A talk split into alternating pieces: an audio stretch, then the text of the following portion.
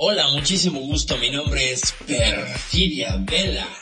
Me apasiona hablar y reflexionar sobre lo que nosotros, la gente real, metida en nuestros avatares, hacemos en materia de sexualidades, relaciones, emociones, identidades, vaya, hasta de los dramas que armamos en el proceso de convertirnos en estas máquinas virtuales que habitan este mundo de ciberseres. Y esto es...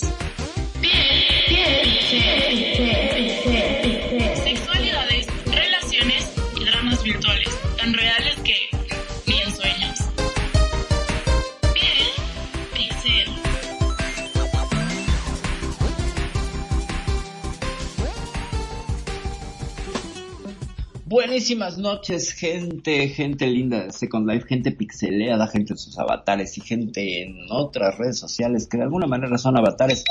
Bienvenidos a Piel Pixel, episodio 40. 40 Magnum, ya estamos a punto de cumplir 50 episodios. Buenas noches, ¿cómo estás? Bueno, mientras sean episodios y no sean años, ¿te imaginas cumplir 50 años? ¡Ay, cómo estás, perfidia! Te voy a decir todo así, hecho pelota. Pero bueno, eh, lo principal es lo que no se ve, dice. Y yo me siento como un pibe de 15 años. Vivo caliente todo el día, haciendo cagada. Bueno, nada. Muy, pero muy bien, Perry, como siempre. Contento de estar en tu programa y curioso por el tema de hoy. Contanos un poquitito. Ah, pues nada, este... Tenemos un testimonio de una, una usuaria de Second Life que fue narrándome su historia de pareja y cómo la destruyó. Bueno, más bien mm, fue primero una charla sobre, sobre contención emocional y surgió la idea de hacer un, un, programa. La idea era tenerla aquí dando su testimonio, pero me dijo, no, ¿sabes qué? Mejor te hago un resumen de qué hice y qué no hice en mi relación. Lo compartes de manera anónima y yo te escucho. Entonces, anónima, por cierto, que ya sé que nos estás escuchando desde las 4 de la tarde, me estaba diciendo, ¿a qué hora el programa? Y bueno, ya, finalmente será hoy el programa donde analizaremos esta... Eh, pues narrativa de cómo se, se, destruyó una relación de pareja y pues verlo desde las herramientas que se pueden rescatar de este, de este tema, de este asunto. Eh, es una relación muy típica en ese sentido. Lo que tiene es que vamos a sentirnos identificados en algunas cosas que hacía y que ella considera que eso destruyó su pareja. Pero entonces eh, el análisis pues, se, irá, se irá dando. Y para eso, pues la dinámica va a ser la siguiente. Parte del testimonio nos hará favor Magnum de irlo leyendo y conforme vayamos leyendo los bloques vamos analizando, ¿sale? Entonces, vamos a darle Magnum, por favor. Me parece muy bien. Lo que sí me gustaría, eh, si te parece bien, ir dándole la bienvenida a los que se han acercado a la radio. Claro, claro, claro, se me fueron completamente. Déjame dar la bienvenida a las personas que tenemos aquí en la estación. Ciertamente. Tenemos al infaltable, por supuesto, y no menos este querido, ya miembro de la familia de consentido, nuestro queridísimo Tony Focacha. Tony, muchos abrazos y saludos hasta allá, hasta España. Mis queridísimas cuñis, tanto, bueno, mi cuñis, sister, Kenya, muchos, muchos besos. Y mi sí Sinaloa también está por acá. Y nos están escuchando en las redes sociales más personas, pero al rato les saludamos. Ahora sí. Claro Vamos que sí, a... le mandamos un fuerte abrazo a Tony, a Kenya y a Sinaloa. Bienvenidas a la radio. Y bueno, por supuesto, queremos saber su opinión. ¿eh? No se van a ir de acá sin que conozcamos su opinión. Pero, antes que nada, vamos primero con el testimonio. ¿Te parece? Vale, por favor.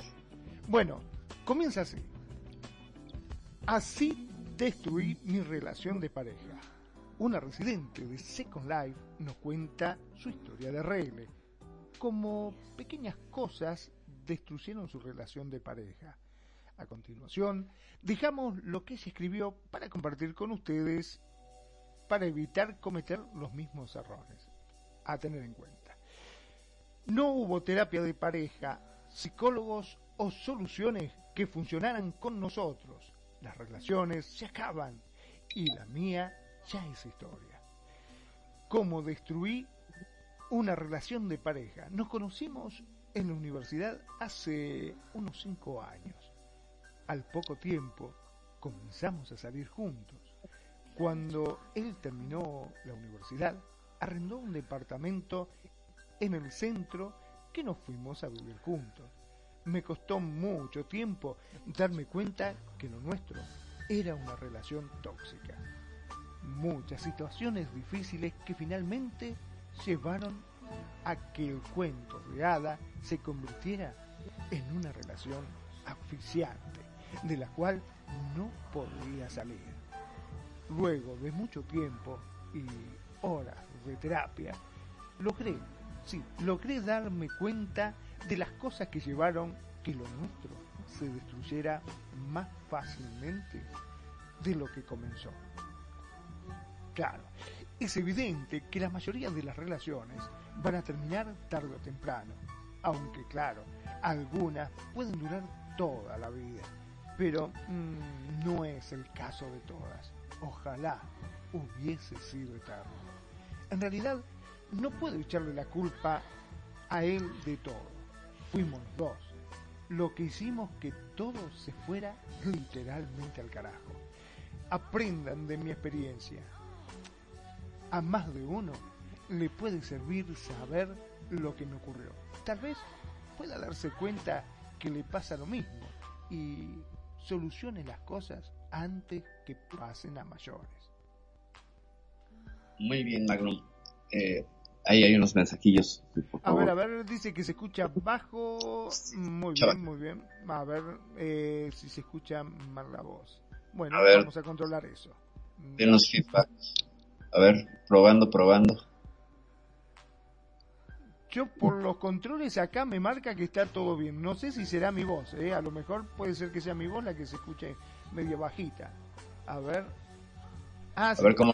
Ahí. Soy yo, perdón, soy yo el que tengo el micrófono bajo. Ahí está, ahí lo subí. Ahí me escuchan mejor. Imagino que me deben de escuchar mejor. Ya mejor. Bien. Bueno, espero que hayan escuchado bien el relato. Si no, no hay ningún inconveniente. Lo vuelvo a repetir. ¿eh? ¿Qué, opinan? ¿Lo repetimos? ¿Repetimos el, el principio del relato? Díganos ustedes. No me había dado cuenta que tenía el micrófono realmente bajito. Sí, pido mil disculpas. Ok. Este, ¿Qué hacemos? ¿Lo, volvemos a repetir? por favor, Magno. Sí, como no, no hay ningún problema. Vamos de vuelta entonces. Vamos entonces al testimonio. A ver. Una residente de Second Life nos cuenta su historia de arregle como pequeñas cosas que destruyeron su relación de pareja a continuación dejamos lo que ella escribió como para compartir con ustedes y así evitar cometer los mismos errores. No hubo terapia de pareja, psicólogos o soluciones que funcionaran con nosotros. La relación se acaba y la mía ya es historia. ¿Cómo destruir una relación de pareja? Comienza así. Nos conocimos en la universidad hace unos cinco años. Al poco tiempo comenzamos a salir juntos. Cuando él terminó la universidad, arrendó un departamento en el centro al que nos fuimos a vivir juntos. Me costó mucho tiempo darme cuenta que lo nuestro era una relación tóxica. Muchas situaciones difíciles que finalmente llevaron a que el cuento de hadas se convirtiera en una relación asfixiante, de la cual no podía salir. Luego de mucho tiempo y horas en la terapia, logré darme cuenta de las cosas que llevaron que lo nuestro se destruyera más. Sí, más fácilmente que lo que comenzó.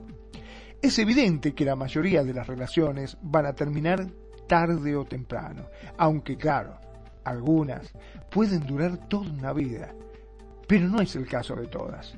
Ojalá hubiese sido eterno.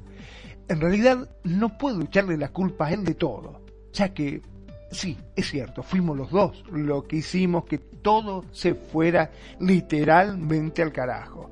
Aprendan de mi experiencia. A más de uno le puede servir saber lo que me ocurrió.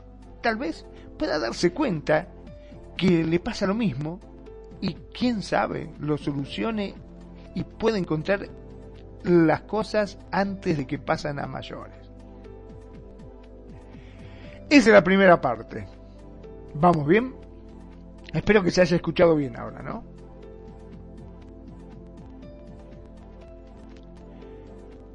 Bueno.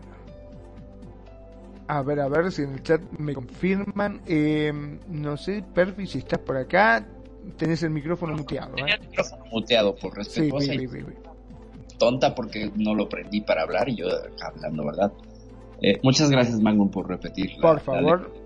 bueno, de esta primera parte lo que vemos es, pues, finalmente el testimonio de alguien que da unas generalidades sobre cosas que se fue dando cuenta, lo que a mí no me quedó muy claro, y, eso se lo pregunté, es si tomó terapia durante el trance de, la ruptura de pareja. Parece que no. En dos ocasiones menciona ella terapia de pareja, tres, y dice que no hubo psicólogos ni nada que le ayudaran. El tema está en que ella sí quería ir a, terapia de pareja, pero la pareja no. Entonces, eh, me parece que ahí ella nada más es la que quiere ir como salvar, él no quiere, y eso es un factor que puede pudo haber hecho este la diferencia.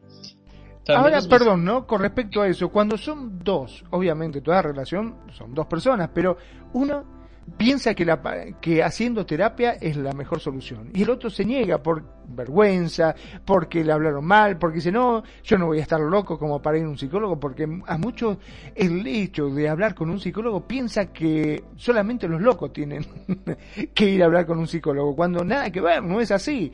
Pero bueno, a veces se cierran en que ir al psicólogo es malo y a veces justamente por no ir se termina rompiendo algo que pudo haber llegado a ser algo hermoso, ¿no? Es la, clásica excusa, ¿no? Yo no estoy loco porque tengo que ir al psicólogo, ¿no? Yo estoy muy bien, yo estoy perfectamente bien. A mí nadie me tiene que decir, no, no, no, no es que te tenga que decir.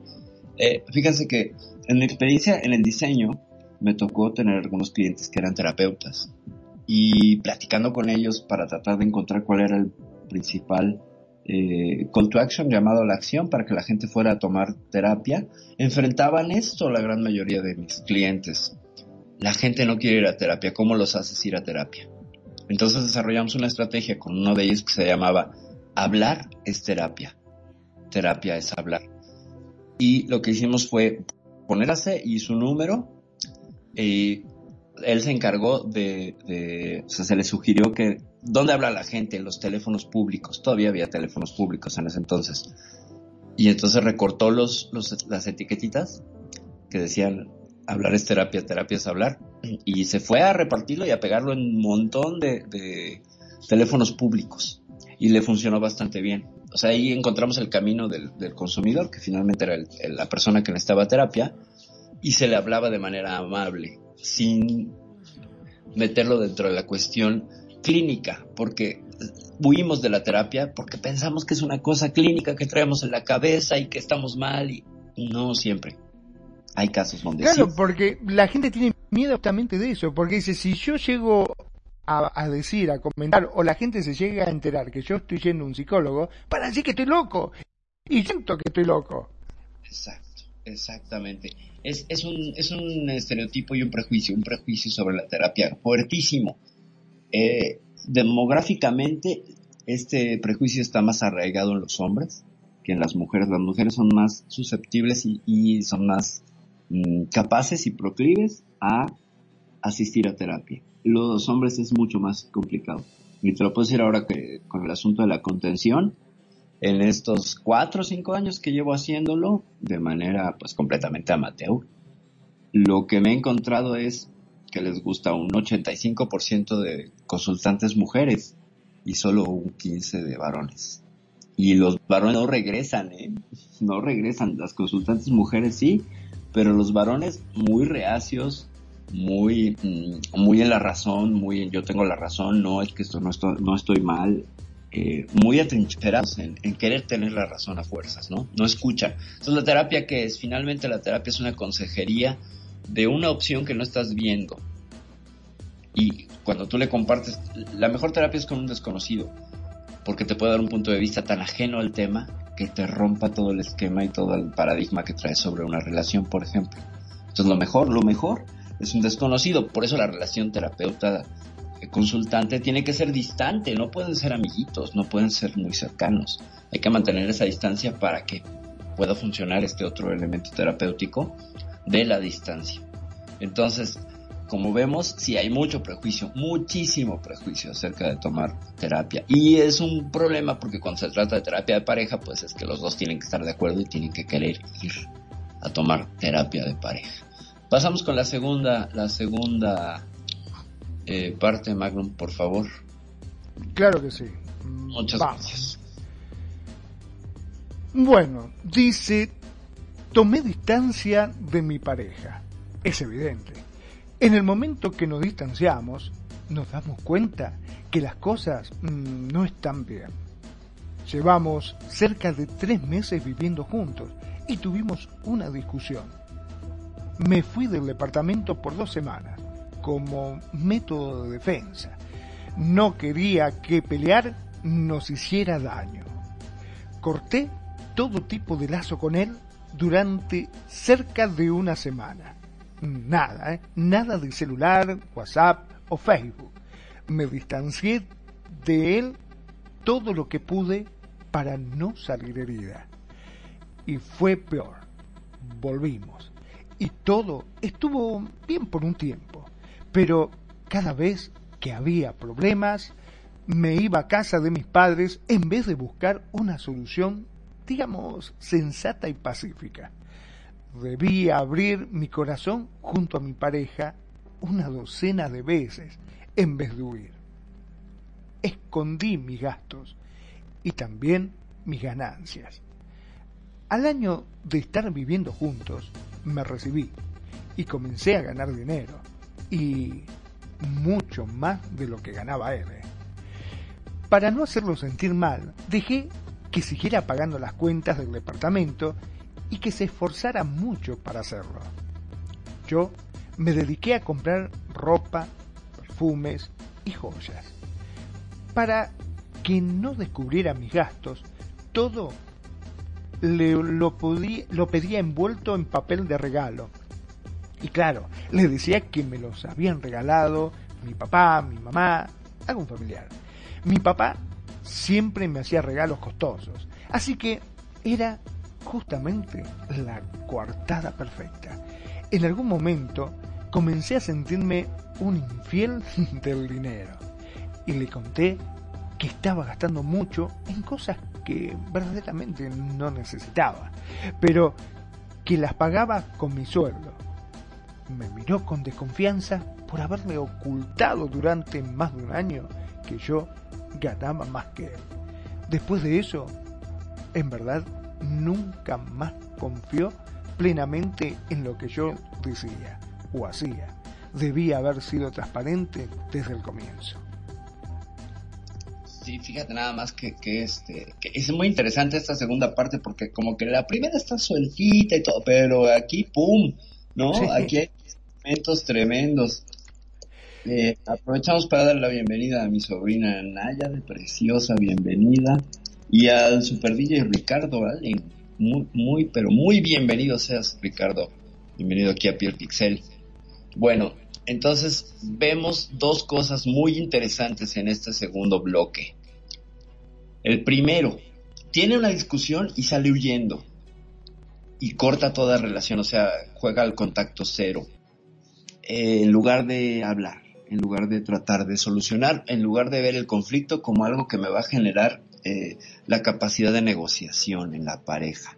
O sea, rehuye el conflicto. Y por otro lado, eh, hay un tema que casi no se habla en las parejas, que es el dinero, y es importantísimo, o al menos a mí me parece que el asunto financiero es tan importante como el asunto amoroso perdón que suene tan materialista como amorosa, pero las parejas justamente son un equipo para sobrevivir. Y parte del sobrevivir es el asunto económico, la ganancia, las entradas, la administración, etc. Entonces, esta niña, al no confesarle que ganaba más que él por una cuestión de prejuicio completamente, de estereotipo, eh, siente que lo va a dañar, ¿no? Dice, ¿cómo es posible? Yo mujer no puedo ganar más que él. Entonces me quedo callada y ¿qué voy a hacer? Ay, pues me voy a gastar un dinero en un montón de cosas inservibles. Todos lo hacemos, eso no está mal. El tema es que fue inventando una serie de mentiras. El clásico caso de hago un hoyo y luego hago otro para tapar el primero y otro y otro y otro. Entonces acaba enfrentándose con la pareja en un asunto de confianza. Porque, insisto, es tan importante la lealtad como esa lealtad financiera y económica. Si son juntos, tendrían que ser lo más transparentes posible. Ojo, no totalmente, ¿eh? pueden diferir y de pareja a pareja el acomodo varía, pero siempre sí se requiere una transparencia y es, es, sano tener una transparencia en las finanzas con la pareja. No sé cómo lo veas tú, mi querido Magnum. Bueno, sí, estoy totalmente de acuerdo. A ver, ¿por qué estoy de acuerdo? Porque yo considero que si estamos en un barco, ¿no? Todos tenemos que remar parejo.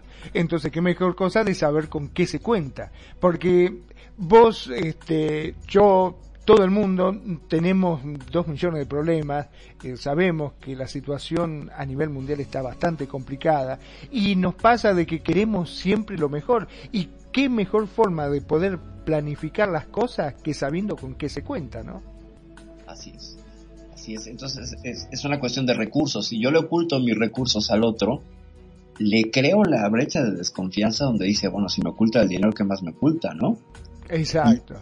de pensamientos es súper dañino porque ¿qué hizo la pareja? Dejó de confiar en la chica. Y no era, no era que se estuviera viendo con otro o el clásico drama del asunto de la infidelidad o de triangular la relación y meter un tercero. No. Aquí más bien fue no hablar de los recursos con que disponemos como pareja. Entonces él me parece que se esforzaba bastante en, ganar el dinero y ella estaba manteniendo un silencio. Entonces ahí, ahí eh, estaba eh, pues haciendo un, un uso poco ético de, de, la información, ¿no? De la información de su, de su, de sus entradas económicas.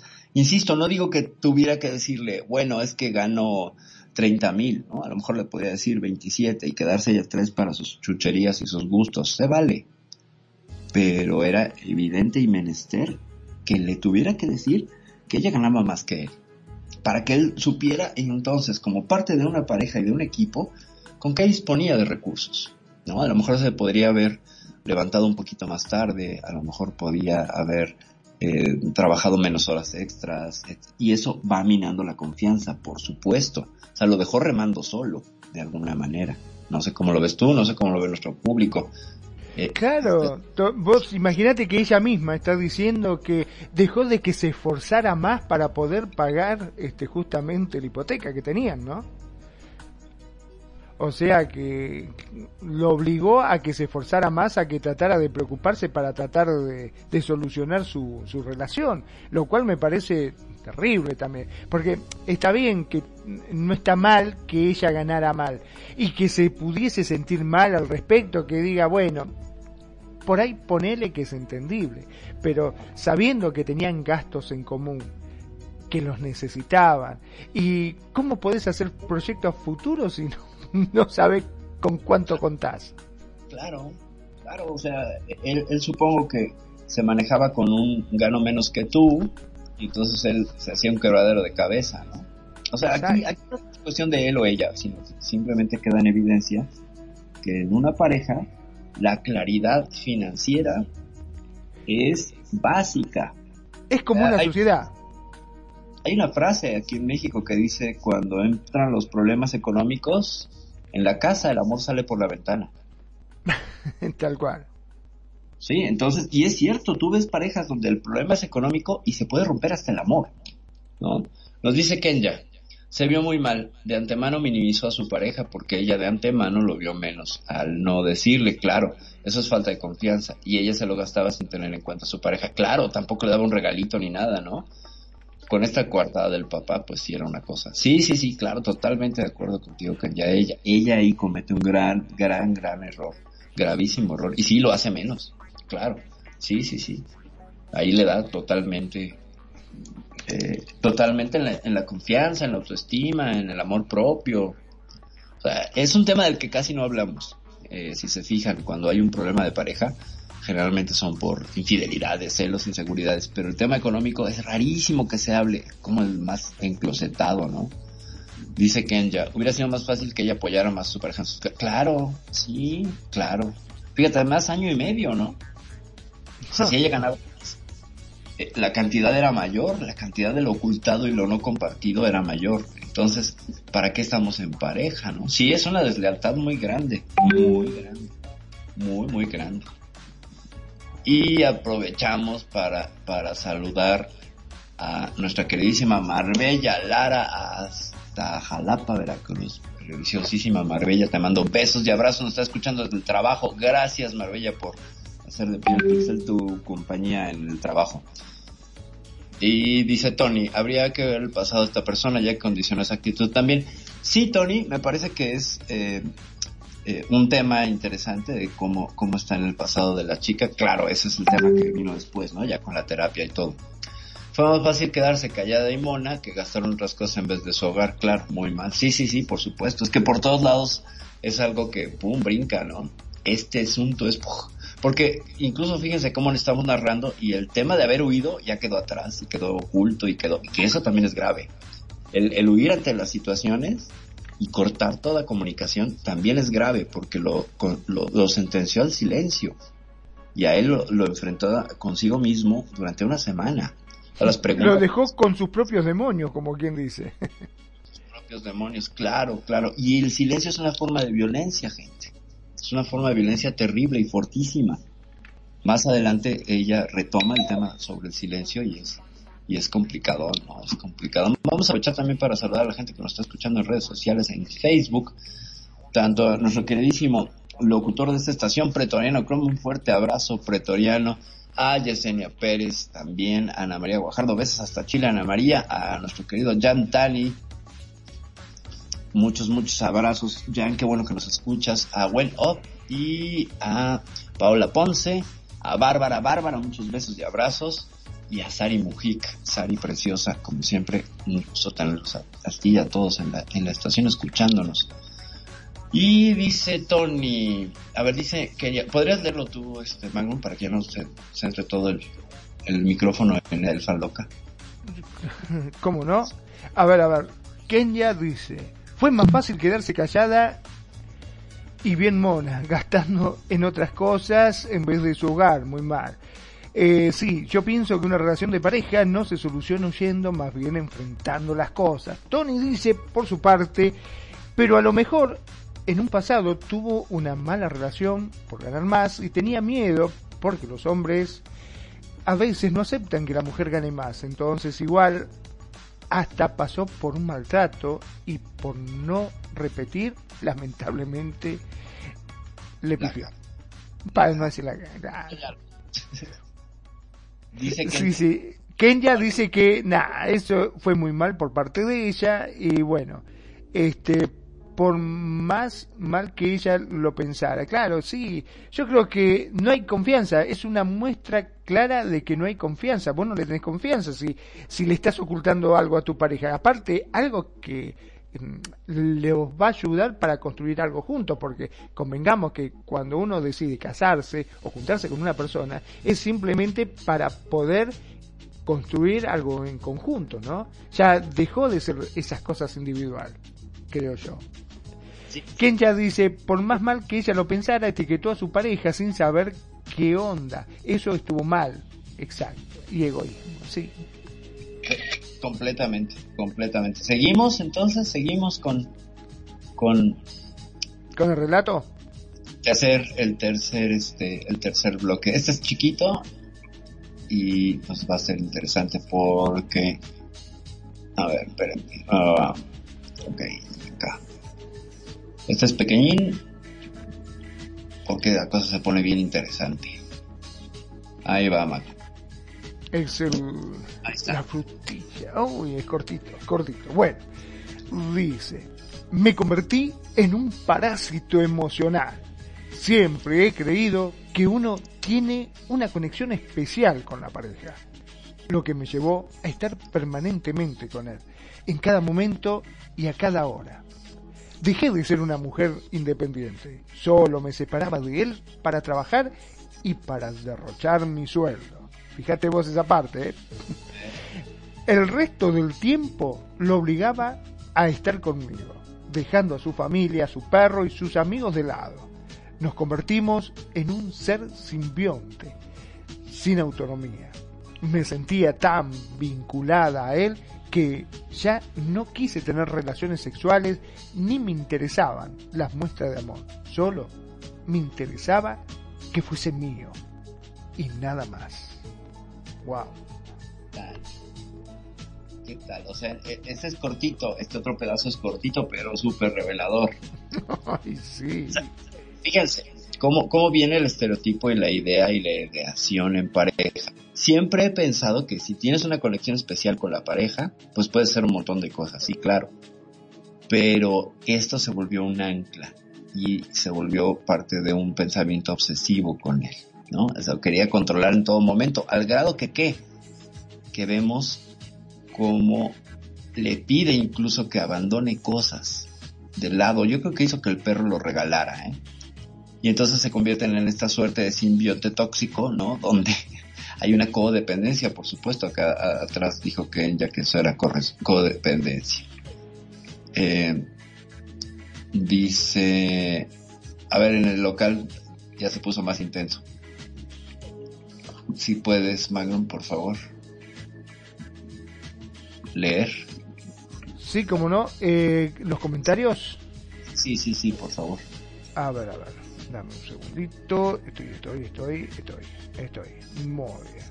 Eh, ajá, mira vos, sí, sí, hay un problemilla acá. Porque Tony dice, yo en caso me pongo de defensor, eh, que solo atacamos. Bueno, eso es otro tema, es dependencia y relaciones tóxicas, dice Kenya. También dice, pues ¿Es que puedes defender eso? Tony, ¿cómo crees? Le mintió y no apoyó nada. Eso en verdad no se justifica. Tony dice, sí, porque puede haber traumas pasados en este caso, pues parece una bruja. Pero, bueno, acá Kenta se ríe y dice Tony, pero también, como dice Perfi, es ya obsesivo y seguramente fruto de inseguridades personales más adelante vamos a hablar un poquito de lo que podría ser el perfil, de lo que venía arrastrando en materia emocional. Entonces, eh, vamos a ir guardando esa parte para más adelante, para hacer el análisis de la carnita del, del asunto. Viene otro pedazo que es muy interesante. Ya vamos a casi a terminar, ¿eh? no se crean que es largo ni nada, pero es muy sustancioso por cómo lo resumió y todo, a mí me encantó. Ahí está la Comparte, mi queridísimo Magno. Muy bien. A ver, a ver, acá estamos. Eh. Bueno, dice, dejamos de disfrutar la vida. Nuestro hobby era hacer zapping y pedir comida a domicilio. Vimos toda la serie de modas y las que no estaban de moda. Creo que vimos todas, las mejores series de todos los tiempos. Game of Thrones, The Walking Dead. Walking Dead todavía tiene porque son 2.800.000 capítulos, no, no termina nunca esa serie. Breaking Bad, Lost, Los Sopranos, mira vos, The Wire, Mad Men, Seinfeld, Los Simpsons, Twin Peaks, Friends y 24. Sí, aunque no lo crean, vimos todas las temporadas de Los Simpsons hasta las 26 cada uno subió cerca de 10 kilos. Mira vos, qué locura. Nunca más hicimos deporte ni actividad al aire libre. Nos cerramos a la posibilidad de hacer cosas nuevas, hobbies o salir a un nuevo restaurante. Nuestras vacaciones eran ir a la playa y por sobre todo seguir viendo series. De más está decir que mientras estábamos frente a la TV, prácticamente nos dábamos. Es decir, nos comportábamos como dos extraños en silencio frente a una pantalla. Ahora vos fijate, ¿no? Qué locura esto también, porque, o sea, hacían esto supuestamente para compartir, pero no compartían nada, porque estaban uno al lado del otro sin hablarse. O sea, claro, claro, claro. De nuevo, de nuevo es la vida mediada a través de una pantalla. No importa, esta vez no es la del celular es la pantalla esa que está enfrente donde yo me vacío y te dejo de ver.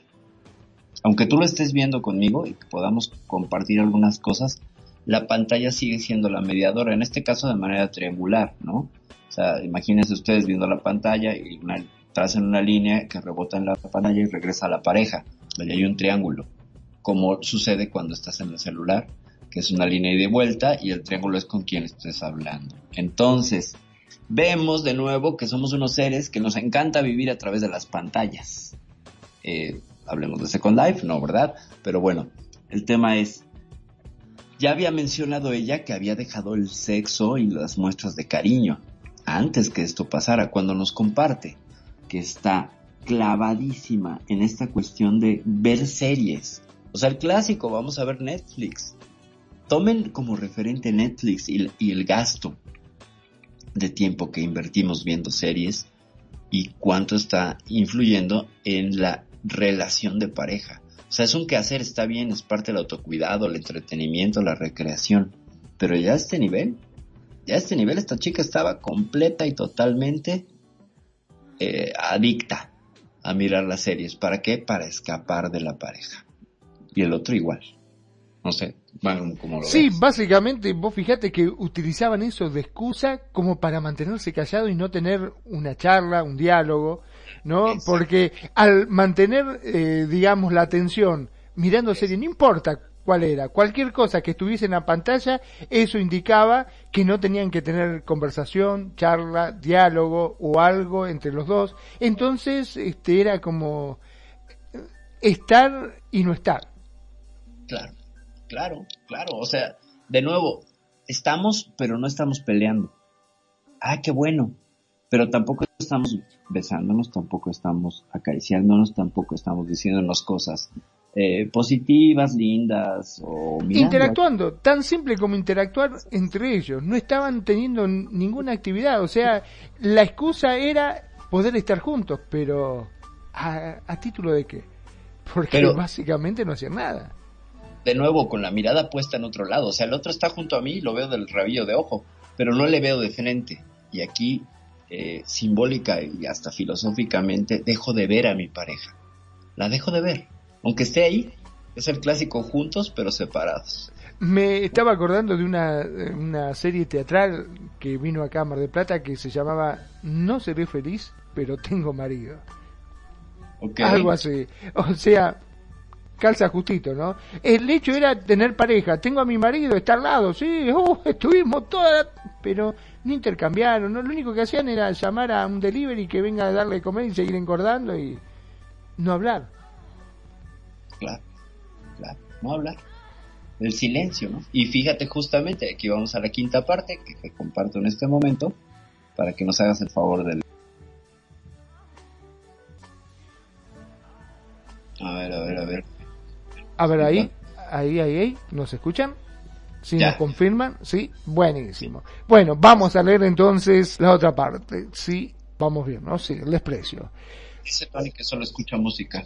Supuestamente creo que ya tiene que estar escuchándonos. Si no, que den estos play. Sí, sí, nos deberían estar escuchando. A ver si nos confirman. Ya, ah, Sí, buenísimo. Vamos entonces. El desprecio. Luego de dos años juntos, algunos kilos de más y cada vez más desconfianza entre nosotros, comenzaron a aparecer cosas que nos indicaban que todo iba de mal en peor. ¿Cómo engordé? Él me comenzó a mirar con desprecio y decirme cosas mm, despectivas. El apodo de chanchita ya no hacía gracia, pese a que se lo dije muchas veces. Me comencé a sentir mal y comencé a hacer lo mismo. Cada vez que podía, le enrostraba que tenía un trabajo mediocre. Cada vez que pude, lo dejé en ridículo frente a su familia y amigos. El WhatsApp y los mensajes de texto, cuando nuestra relación ya estaba muy mal, comencé a darme cuenta que solo nos decíamos las cosas importantes por WhatsApp. Wow. Las conversaciones más incómodas, creo, que aún están en algún lugar de mi teléfono, que espero no volver a ver nunca más. Lo peor no fue eso. ¿eh? Lo peor fue que nuestra poca comunicación se convirtió en cero comunicación ambos la pasábamos frente a la pantalla de celular en vez de conversar. A veces pienso que hubiese sido mejor haberle gritado en la cara en vez de decirle las cosas a través de la pantalla. No sé en qué momento comencé a enviarles mensajes de texto a algunos compañeros de trabajo que en verdad consideraba atractivos. Nunca algo sugerente ni explícita, pero sí mantuve varias conversaciones coquetas con mi pareja. Claro, que mi pareja descubrió, wow, varias conversaciones coquetas que mi pareja descubrió. Luego de eso, lo que más había en la casa era silencio. Bueno, convengamos que tampoco tenían una conversación muy fluida que digamos, ¿no? Porque o era solamente la pantalla del televisor pasó a la pantalla del celular. Y después lo único que se hacía, se hablaban y discutían hasta por celular, fíjate vos. Claro, claro. Pero fíjate cómo el, problema, el problema no solo eran las pantallas, sino que se usaban las pantallas para seguir negociando el problema y ella se da cuenta, dice, hubiera preferido gritarle a la cara, ¿no? O sea, rehuyendo, rehuyendo el conflicto una y otra y otra y otra vez. Desde el principio, o sea, esto es, esto es algo que se vuelve cíclico y, repetitivo en los patrones de esta chica. Yo evito el, el problema y lo evito, lo evito de todas maneras. De todas las formas posibles, no quiero conflicto lo que menos quiero es conflicto. Entonces, a veces el conflicto es sano en una relación. ¿Por qué? Porque permite encontrar acuerdos, permite encontrar una negociación, un punto medio, o al menos que estés informado de qué es lo que piensa la otra parte. Y aquí nunca vimos eso. Siempre hubo ocultamiento por parte de ella. Si se fijan, es, muy cuidadosa en no acusarlo, en no eh, en tomar toda la responsabilidad, o sea, nos faltaría escuchar la parte de la pareja que desgraciadamente pues no tenemos, tenemos que hacernos este, pues ahora sí que, que tratar de analizarlo desde su perspectiva, ¿no? Y ya vamos con la última parte para irnos ya ahora sí más a la carnita de lo que sí, porque también convengamos que era bastante hiriente ya también, ¿no?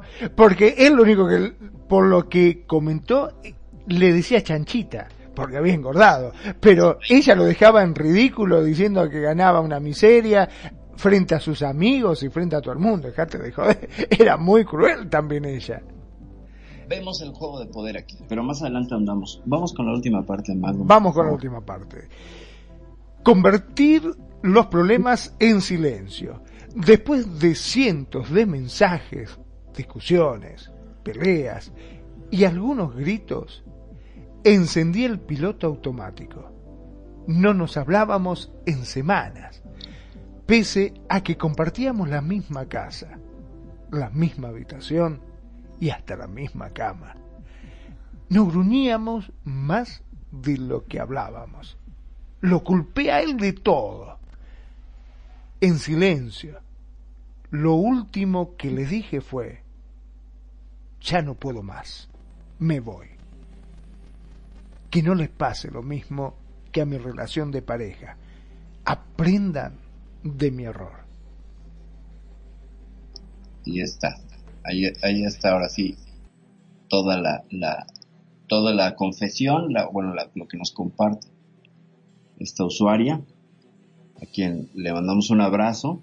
Nos está escuchando, no va a opinar, dijo que no iba a opinar, que se iba a aguantar y este pues eso es una eso es algo que le aplaudo muchísimo porque me dijo destrócenme ahí les dejo mi reputación destrócenme bueno pues no es que te destrocemos ya habíamos platicado anteriormente y ya habíamos llevado un proceso de contención. Entonces tú sabes que parte de mi estilo a veces puede parecer rudo pero siempre es amoroso. Nunca va a ser en juzgarte y decirte te equivocas por esto porque porque Finalmente no hemos visto la otra parte, lo que ya sabes y hemos compartido, hacia la infancia, hacia la crianza y por qué venías arrastrando una serie de problemas emocionales que no resolviste, llegaste a la pareja y él traía su propio, su propio bagaje, ¿no? Entonces al juntarse, pues bueno, hubo una suerte de, de desconexión muy fuerte, muy, muy fuerte. Entonces, lo que vamos a ver ahorita es desde, dice, hay, hay un comentario de Kenya al final, porfa, Magnum. Sí, a ver, a ver, dame un segundito. Acá está. Ella siempre lo vio menos. Ajá, sí, ella Es, siempre lo diga, o sea, como que ella se sentía superior, digamos, porque ganaba más. ¿A eso se referirá? ve. Supongo que sí. Mientras aprovecho para saludar a, a mi queridísima y adoradísima sobrina Lena, Lena preciosa que nos estás escuchando mientras estás trabajando aquí en Second Life. Qué pena que no nos acompañes, pero bueno que tu trabajo, tu trabajo de, colador y de blogger fluya lo mejor posible. Gra- Gracias por estarnos escuchando, gracias por estarnos escuchando, sobre preciosa. Te mando besos y abrazos. Dice, dice Kenya, sí, jamás fue pareja. Sí, no fue pareja en el sentido de ser eh, equilibrada. Yo también te amo, mi queridísima Lena preciosa. Te amo, te amo, te mando besos y abrazos. Entonces, pues ahora dice, a ver, dos comentarios, Magnum, por favor.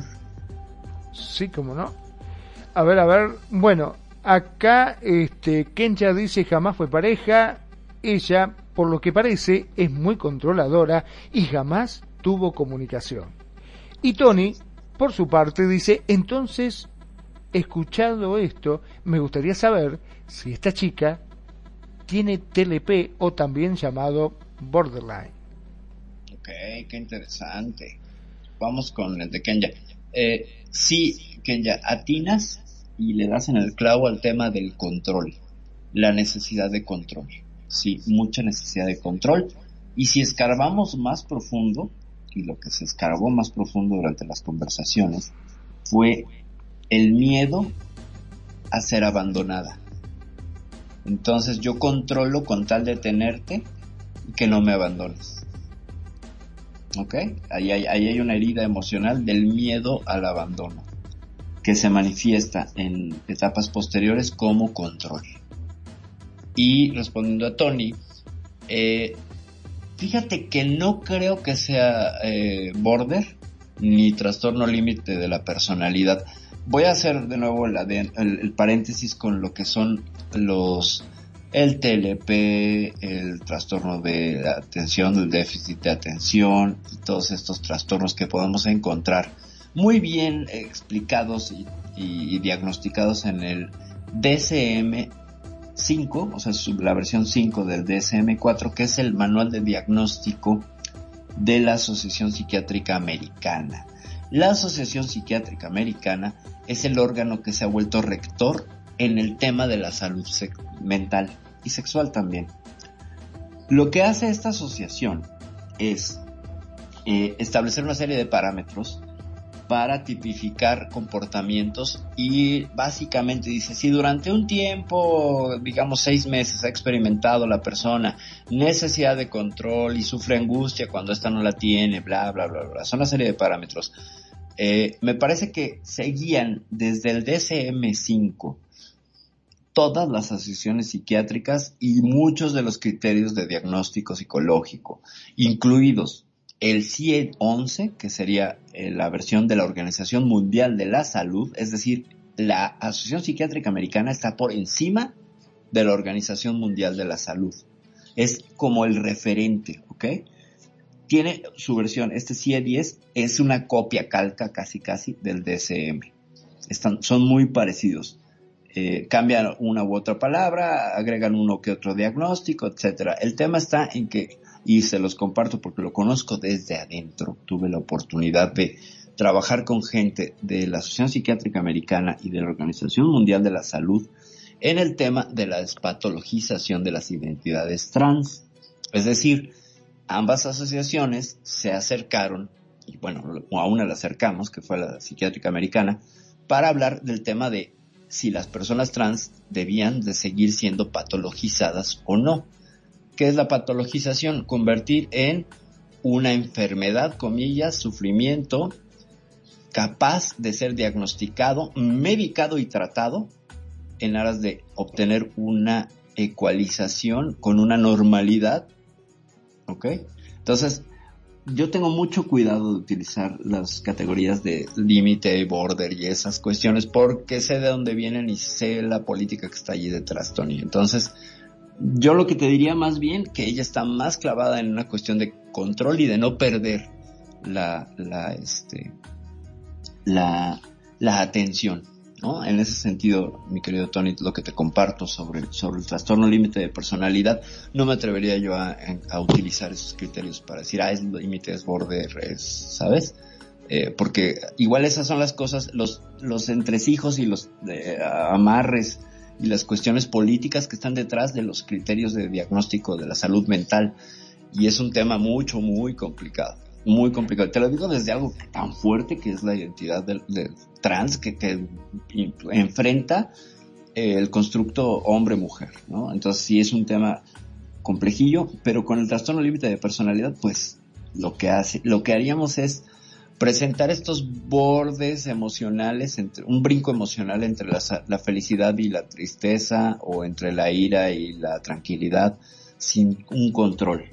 Eh, yo soy más de la línea de hablar de que las emociones dominarían la psicología y que todos pasamos, todos seríamos no border, seríamos rueda emocional, ¿no? Vamos de una a otra emoción todo el día y esto es natural, normal en los seres humanos. Allá quien se le manifiesta más, sí pero no sé, no sé si ponerla a, esta chica dentro de, un trastorno límite de la personalidad. Igual si quieres hacemos un programa y hablamos más a fondo del asuntín. Pero a ver, Magnum, ¿tú cómo ves? Bueno, a mí hay algo que me llama mucho la atención, porque, por ejemplo, vamos a un juego tan simple, bueno, o tan complejo como puede llegar a ser el ajedrez. Muchas veces, para poder ganar, tenés que sacrificar algo, ¿no es cierto? Normalmente tenés que sacrificar una pieza, tenés que sacrificar algo para poder llegar a tu objetivo. Si vos estás enamorada, si vos querés a una persona, si vos querés tenerla a tu lado, ¿por qué no das nada a cambio? ¿Por qué sos tan recta? ¿Por qué sos tan seria? ¿Por qué eh, no querés este, dar nada a cambio? Como para poder retenerlo. Porque por un lado estás diciendo que querés retenerlo, pero por otro lado este, los menospreciás y sos muy dura con él. Eso es lo que me llama mucho la atención. Porque, fíjate, lo que hace ahí es una contradicción muy humana. Eso es disonancia cognitiva. Y aquí creo que igual esto responderá un poco a, a también las inquietudes de Tony. Cuando entramos en disonancia cognitiva, esto viene de la terapia eh, cognitivo-conductual, de la cual pues sí he leído, pero no, he dado tanto, me parece que es un poco más cuadradilla y robótica y menos humanista, pero que tiene cosas geniales, tiene cosas geniales, como los sesgos cognitivos. Pero esta disonancia cognitiva es cuando vas a la heladería y te presentan que hay una oferta en el helado de fresa y en el de chocolate, y te gustan los dos. Y dices, madre mía, pero me tengo que decidir por uno. Pero me gustan los dos. Pero, ¿y si lo pido combinado? Pero, ¿y si compro uno y luego otro? Esa es disonancia cognitiva. ¿Ok? Que tratas de razonar sobre polos opuestos y entonces el resultado pues es brumoso o no es una cuestión concreta. Y lo mismo pasaría con emociones, con situaciones, etcétera. Cuando las fuentes emocionales provienen de polos opuestos, ¡pum! No sabemos qué hacer, ¿no? Nos quedamos como hormigas bajo la lluvia y ah, ¿para dónde jalo? Ah, ah, como robots que hacen cortocircuito. Entonces la disonancia cognitiva podría ser que llevara a esta niña a tomar algunas decisiones pues muy extrañas entre dos cosas. El tema está aquí que el helado es muy concreto, es algo que lo tienes consciente. Ella traía inconsciente el miedo al rechazo, es decir, estaba grabado en su inconsciente. Entonces, ¿qué hubo que hacer en trabajo terapéutico? Que lo reflotara, que lo reflotara. Es un darse cuenta. Mira, te voy a compartir esto, así fue como lo trabajamos. Me parece que lo que tienes es un gran miedo que te abandonen. Entonces, cuando escuché el silencio del otro lado de la línea telefónica, le dije, respira. Sabes en ese momento que, que le hace sentido al otro, ¿ok? Y que estás tocando una fibra. Y entonces buscas escarbar un poquito más. Y sí, finalmente tuvo una experiencia infantil donde se sintió abandonada. Y esto le creó una herida. Y esta herida la fue arrastrando porque no la resolvió al ser una niña, no tenía las herramientas ni la conciencia. Y la fue arrastrando. Y cada situación que le remitía al abandono se iba volviendo una cadena. Es como cuando comemos, ¿saben? Esto es pura alquimia emocional o integración emocional. Cuando tú pruebas un plato de tu comida favorita, siempre lo estás comparando con la primera vez que lo probaste, inconscientemente. Tiene que saber tan bueno como aquella vez que te enganchó con el sabor. Y haces esta cadena. El problema es que ya no sabes de dónde viene. Se queda en el inconsciente. Igual es con las relaciones. O con cuando alguien me trató mal o me rechazó o, me humilló o etcétera. Ya no sabemos de dónde viene entonces hay que hacer trabajo para tratar de medio escarbar y de hacer arqueología emocional hasta encontrar esa raíz. El psicoanálisis lo intentó muchos años, solo que pasaban ocho años para que llegaras a esto, ¿no? Afortunadamente la terapia breve, la terapia rogeriana y otras tantas allanaron el camino, inclusive la, la Gestalt, allanaron el camino y permitieron entonces que encontráramos esto más rápido, ¿no? En el momento que tipificamos cinco, seis heridas emocionales de la infancia, es más fácil el diagnóstico en ese sentido. Y, y por acá. Eh, hay, dos, hay dos comentarios, por favor, Magno. Sí, cómo no. Em, me quedé con la duda también, ya que estamos antes de los comentarios, eh, ¿lo que ría ella en verdad? Eh, no, lo que amaba ella era lo que él representaba. Es una idealización del amor. Él representaba que todo aquello que traía herido. O sea, si es abandono, él es estabilidad. Porque incluso era capaz de sacrificarse para estar a su lado, subir de peso. No importa si no lo amaba o no lo deseaba, tenía que tener a alguien ahí, ¿sabes? Entonces necesitaba que alguien ocupara ese lugar a su lado. Ese ideal de amor que ella traía muy clavado, ¿sabes? Mucho, muy clavado. Entonces, en aras de esta idea, que tiene que ver con por qué nos enamoramos de la gente, que tiene que ver con esa primera impresión y con esa lectura inconsciente que a veces nos hace repetir patrones y volver con el mismo tipo de personas una y otra vez en las relaciones y decir, pero es que siempre son lo mismo, ¿no? O sea, todos son iguales o todas son iguales, ¿no? Y ahí iría por ese lado. Adelante con los comentarios, Mango, por favor. Bueno, Kenya dice, te digo, es controladora y sí se manejó toda su vida control económico, control en desaparecer y querer hablar. Lo importante es que se dé cuenta y no lo haga más, porque si no, ¿de qué sirvió? Eso dice Kenya. Tony dice, bueno, yo es que he sufrido la presencia de un TLP en mi vida que me arruinó y al final tuve que aprender a detectarlo, pero sí tenés razón en una cosa. Hace falta saber más para saber si se puede encajar en este trastorno. Ok. Y por acá nos dice y Kenya. dice, pero eso no es válido porque nadie es recipiente de los traumas de nadie. Aquí, aquí podríamos ahondar, mi querida Cuñiz, eh, y habría que ponerlo un poco dentro de la visión de la terapia familiar sistémica, porque acabaríamos siendo recipientes de los traumas, los aciertos, el éxito, las frustraciones, los logros de la familia. Nos acabamos siendo esos recipientes. Aunque no queramos, aunque ellos no quieran, aunque ellos no lo intenten, acabamos absorbiéndolo.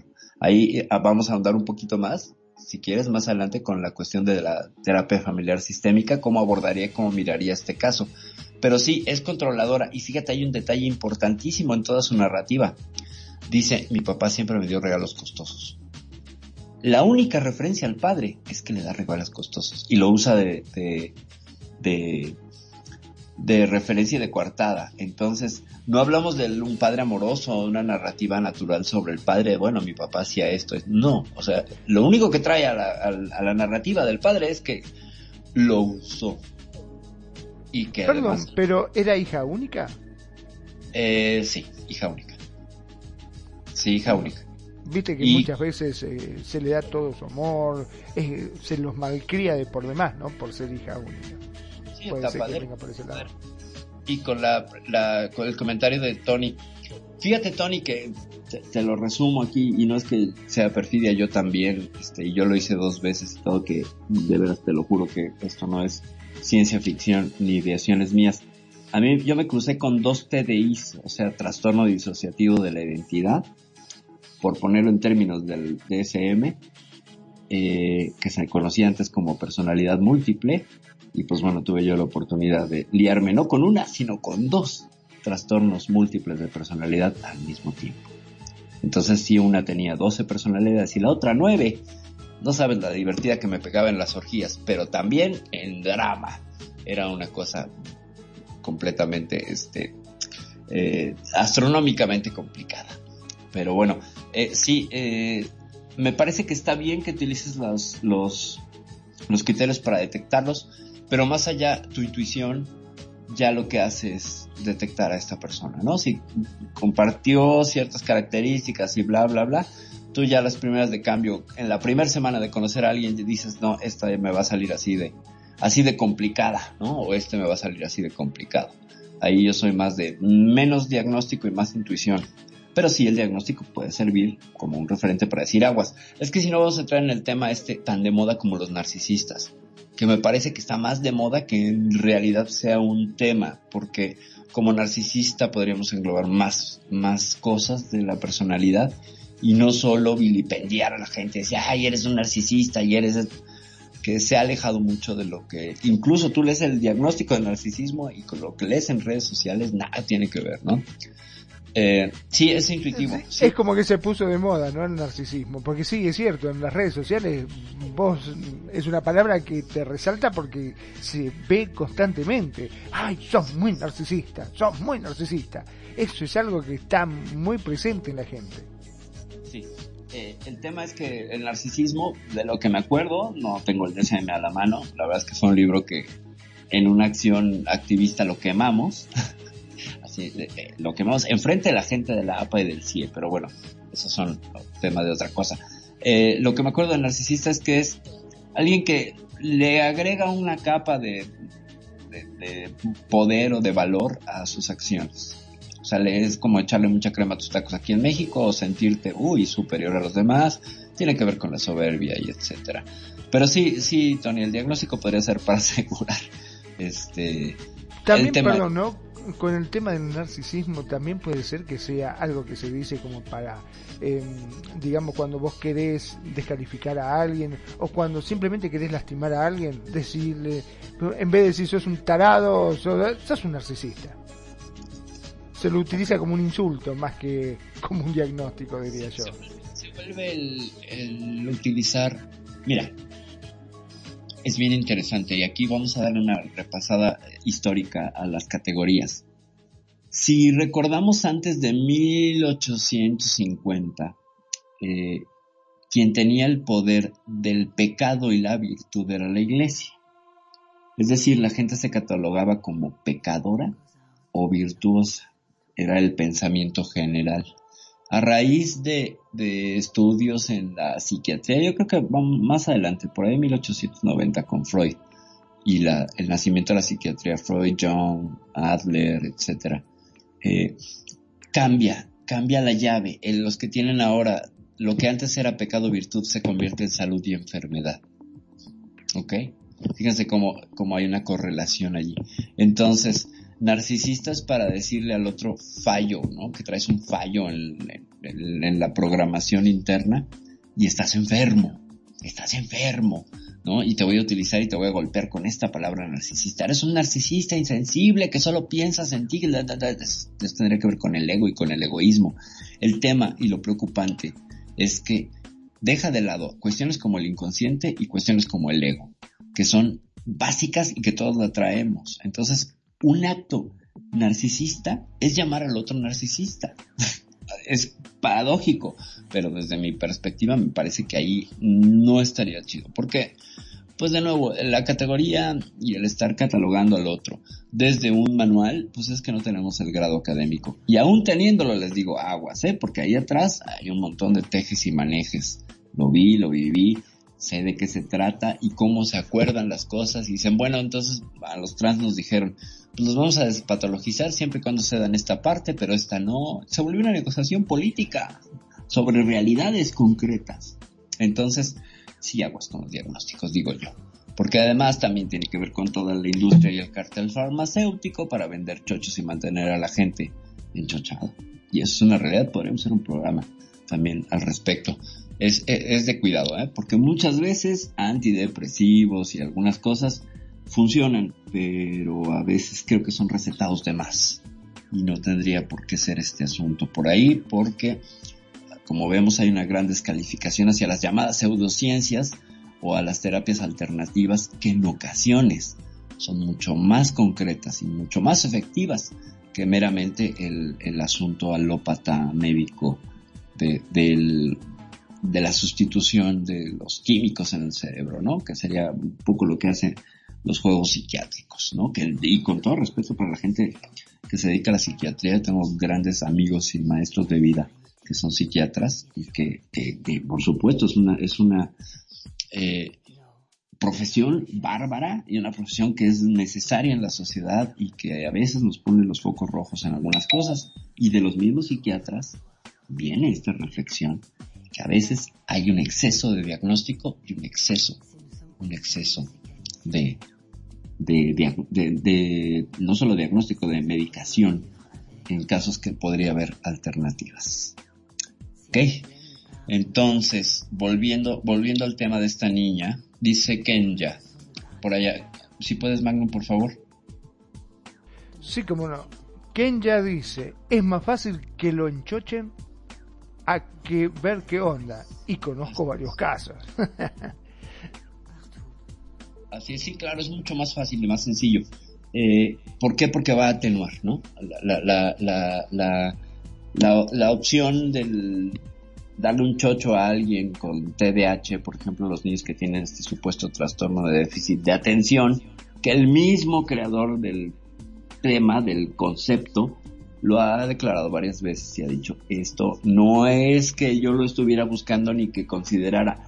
Miren, les cuento rápido, ¿qué hacen de pronto muchos psicólogos, psiquiatras, cuando acaban de salir de la universidad y tienen una idea muy brillante, buscan financiamiento para los estudios. ¿Ok? Y para buscar financiamiento para los estudios tienes que darle un marco conceptual a tu tesis para pedir dinero, para decir voy a estudiar este tema. En 1920 un polaco se le ocurrió el tema autoestima, sin tener razón y sin tener mayor pista que una, una idea dominguera que dijo, a lo mejor los seres humanos nos autoevaluamos y hay una estructura cerebral que es la responsable. Fíjense nada más la ingenuidad. Pidió dinero, le dieron dinero y cuánto dinero no ha generado la autoestima. No el creador, ¿eh? él no recibió mucho, pero cuánto se ha construido sobre el término autoestima sin tener la certeza de su existencia. Muchísimos millones se han vendido con libros de autoestima. Muchísimos. Entonces, y cuando era la búsqueda de una estructura cerebral. O sea, lo que buscaba era un asunto de neurociencias y acabó desvirtuándose y tergiversándose y entonces el, el concepto fue cuchareado de uno a otro lado hasta que acabó con libros, pues bueno, como como, como algunos autores por ahí que andan, que no voy a decir títulos porque la verdad es que tampoco pues es, es, mi, es mi papel. Algunos discrepo severa y profundamente con ellos, pero de ahí viene todo el asunto del coaching, de, eh, de la cuestión de la autoestima, de la autoayuda, bla, bla, bla, ¿no? Que tengo mis asegúnes con ello, pese a que de pronto sí bandeo y me muevo mucho en esos, en esos campos, pero trato de ser siempre utilizar el pensamiento crítico y decir, ah, ah, ah, la estoy regando, ah, ah, ah, aquí cuidado, porque es, es complicado. Entonces, bueno, vamos a volver con la niña esta, del, caso que estamos eh, analizando, ya que escuchamos toda la historia y que vimos todo este asunto y que ya encontramos por ahí pistas, por ejemplo.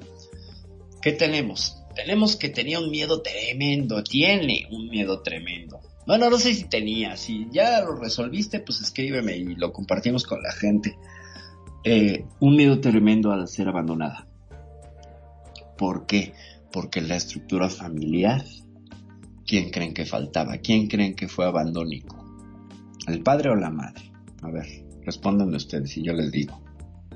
¿Quién creen que faltaba en esa estructura? Yo creo que faltaba la madre porque no la nombró nunca.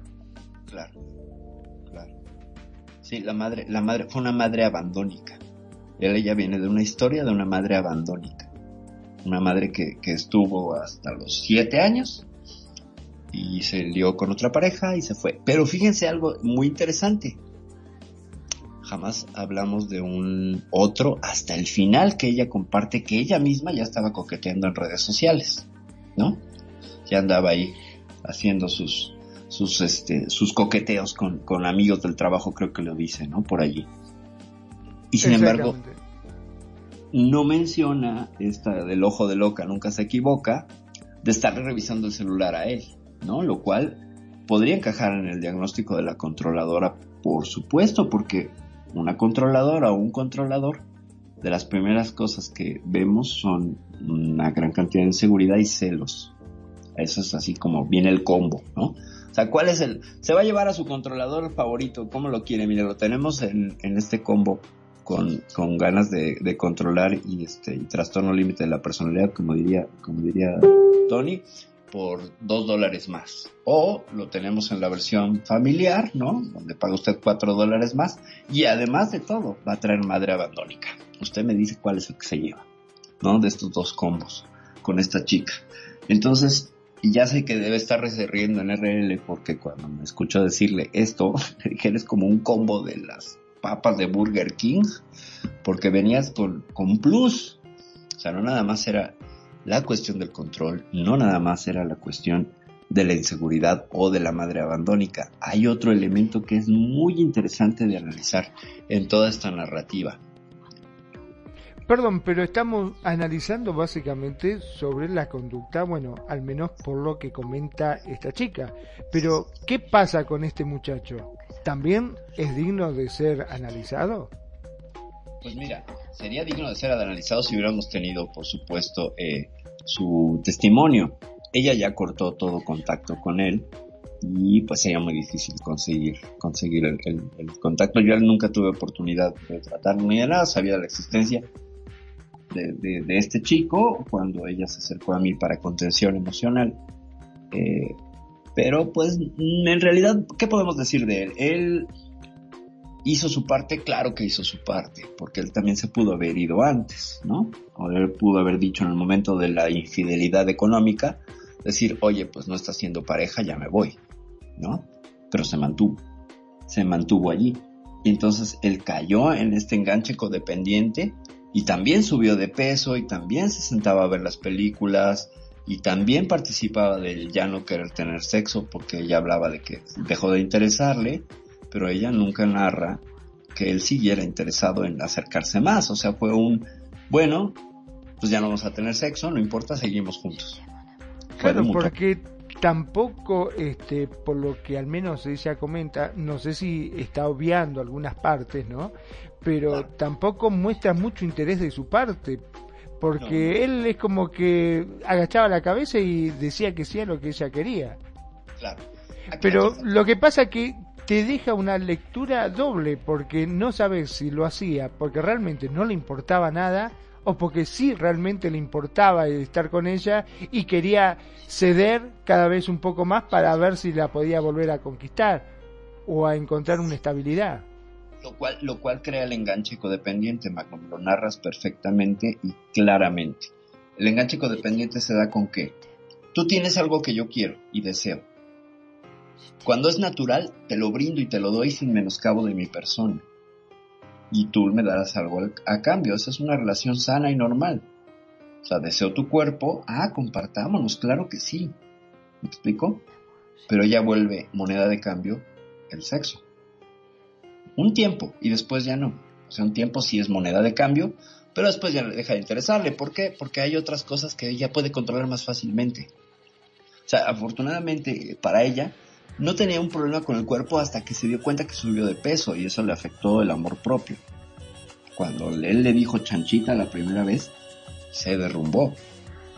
Porque ciertamente era una mujer que hacía fitness, corría hacia, hacia ciclismo, espero que lo estés haciendo de nuevo, pero dejó de hacerlo por caer en el sedentarismo de la vida de pareja, ¿sabes?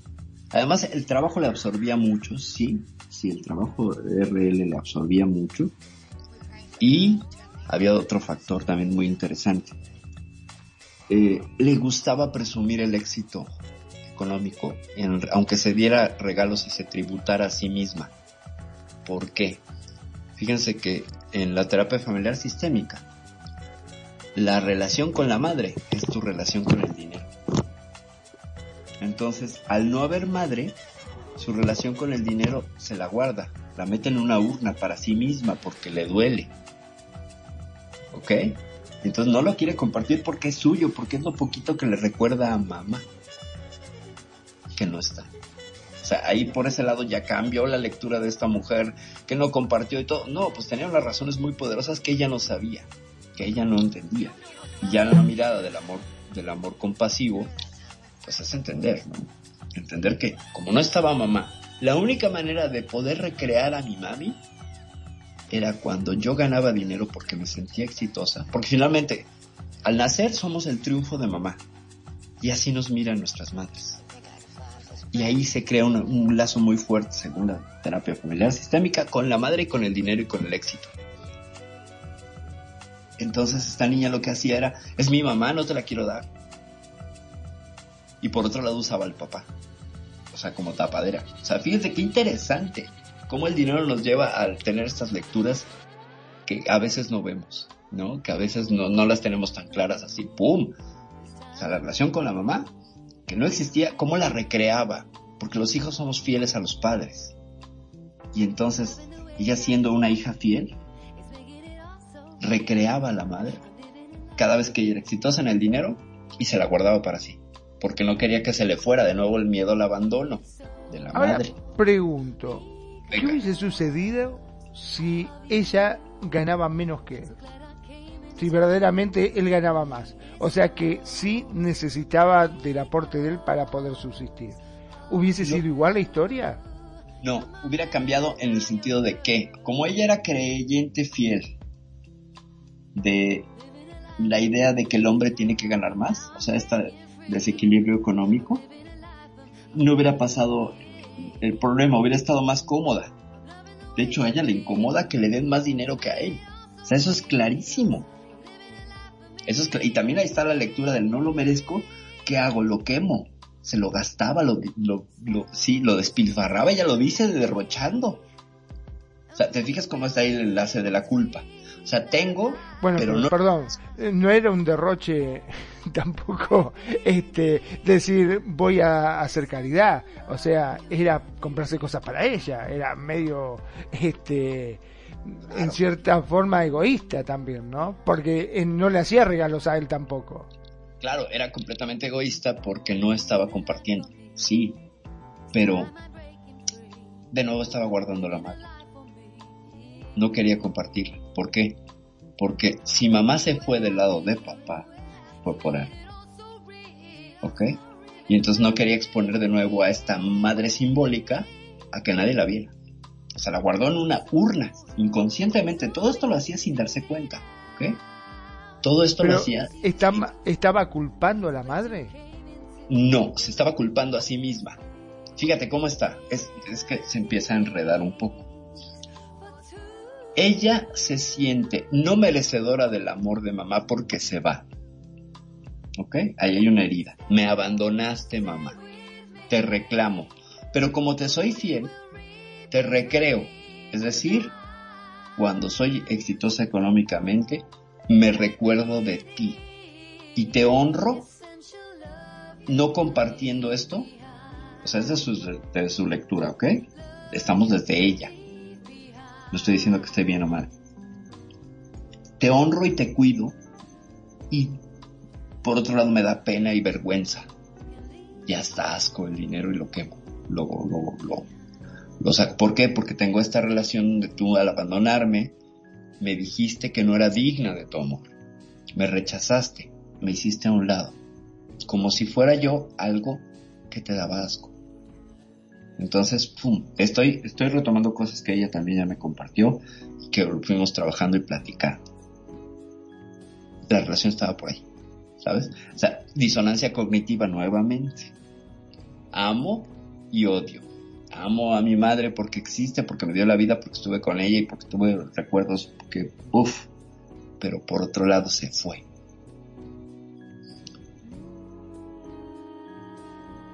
Eh, dice que ya entonces por eso se pasó de lista con la pareja como su madre le hizo con su padre. De alguna manera, de alguna manera, fíjate, sí, sí, muy, muy inteligente tu lectura, Cuñiz.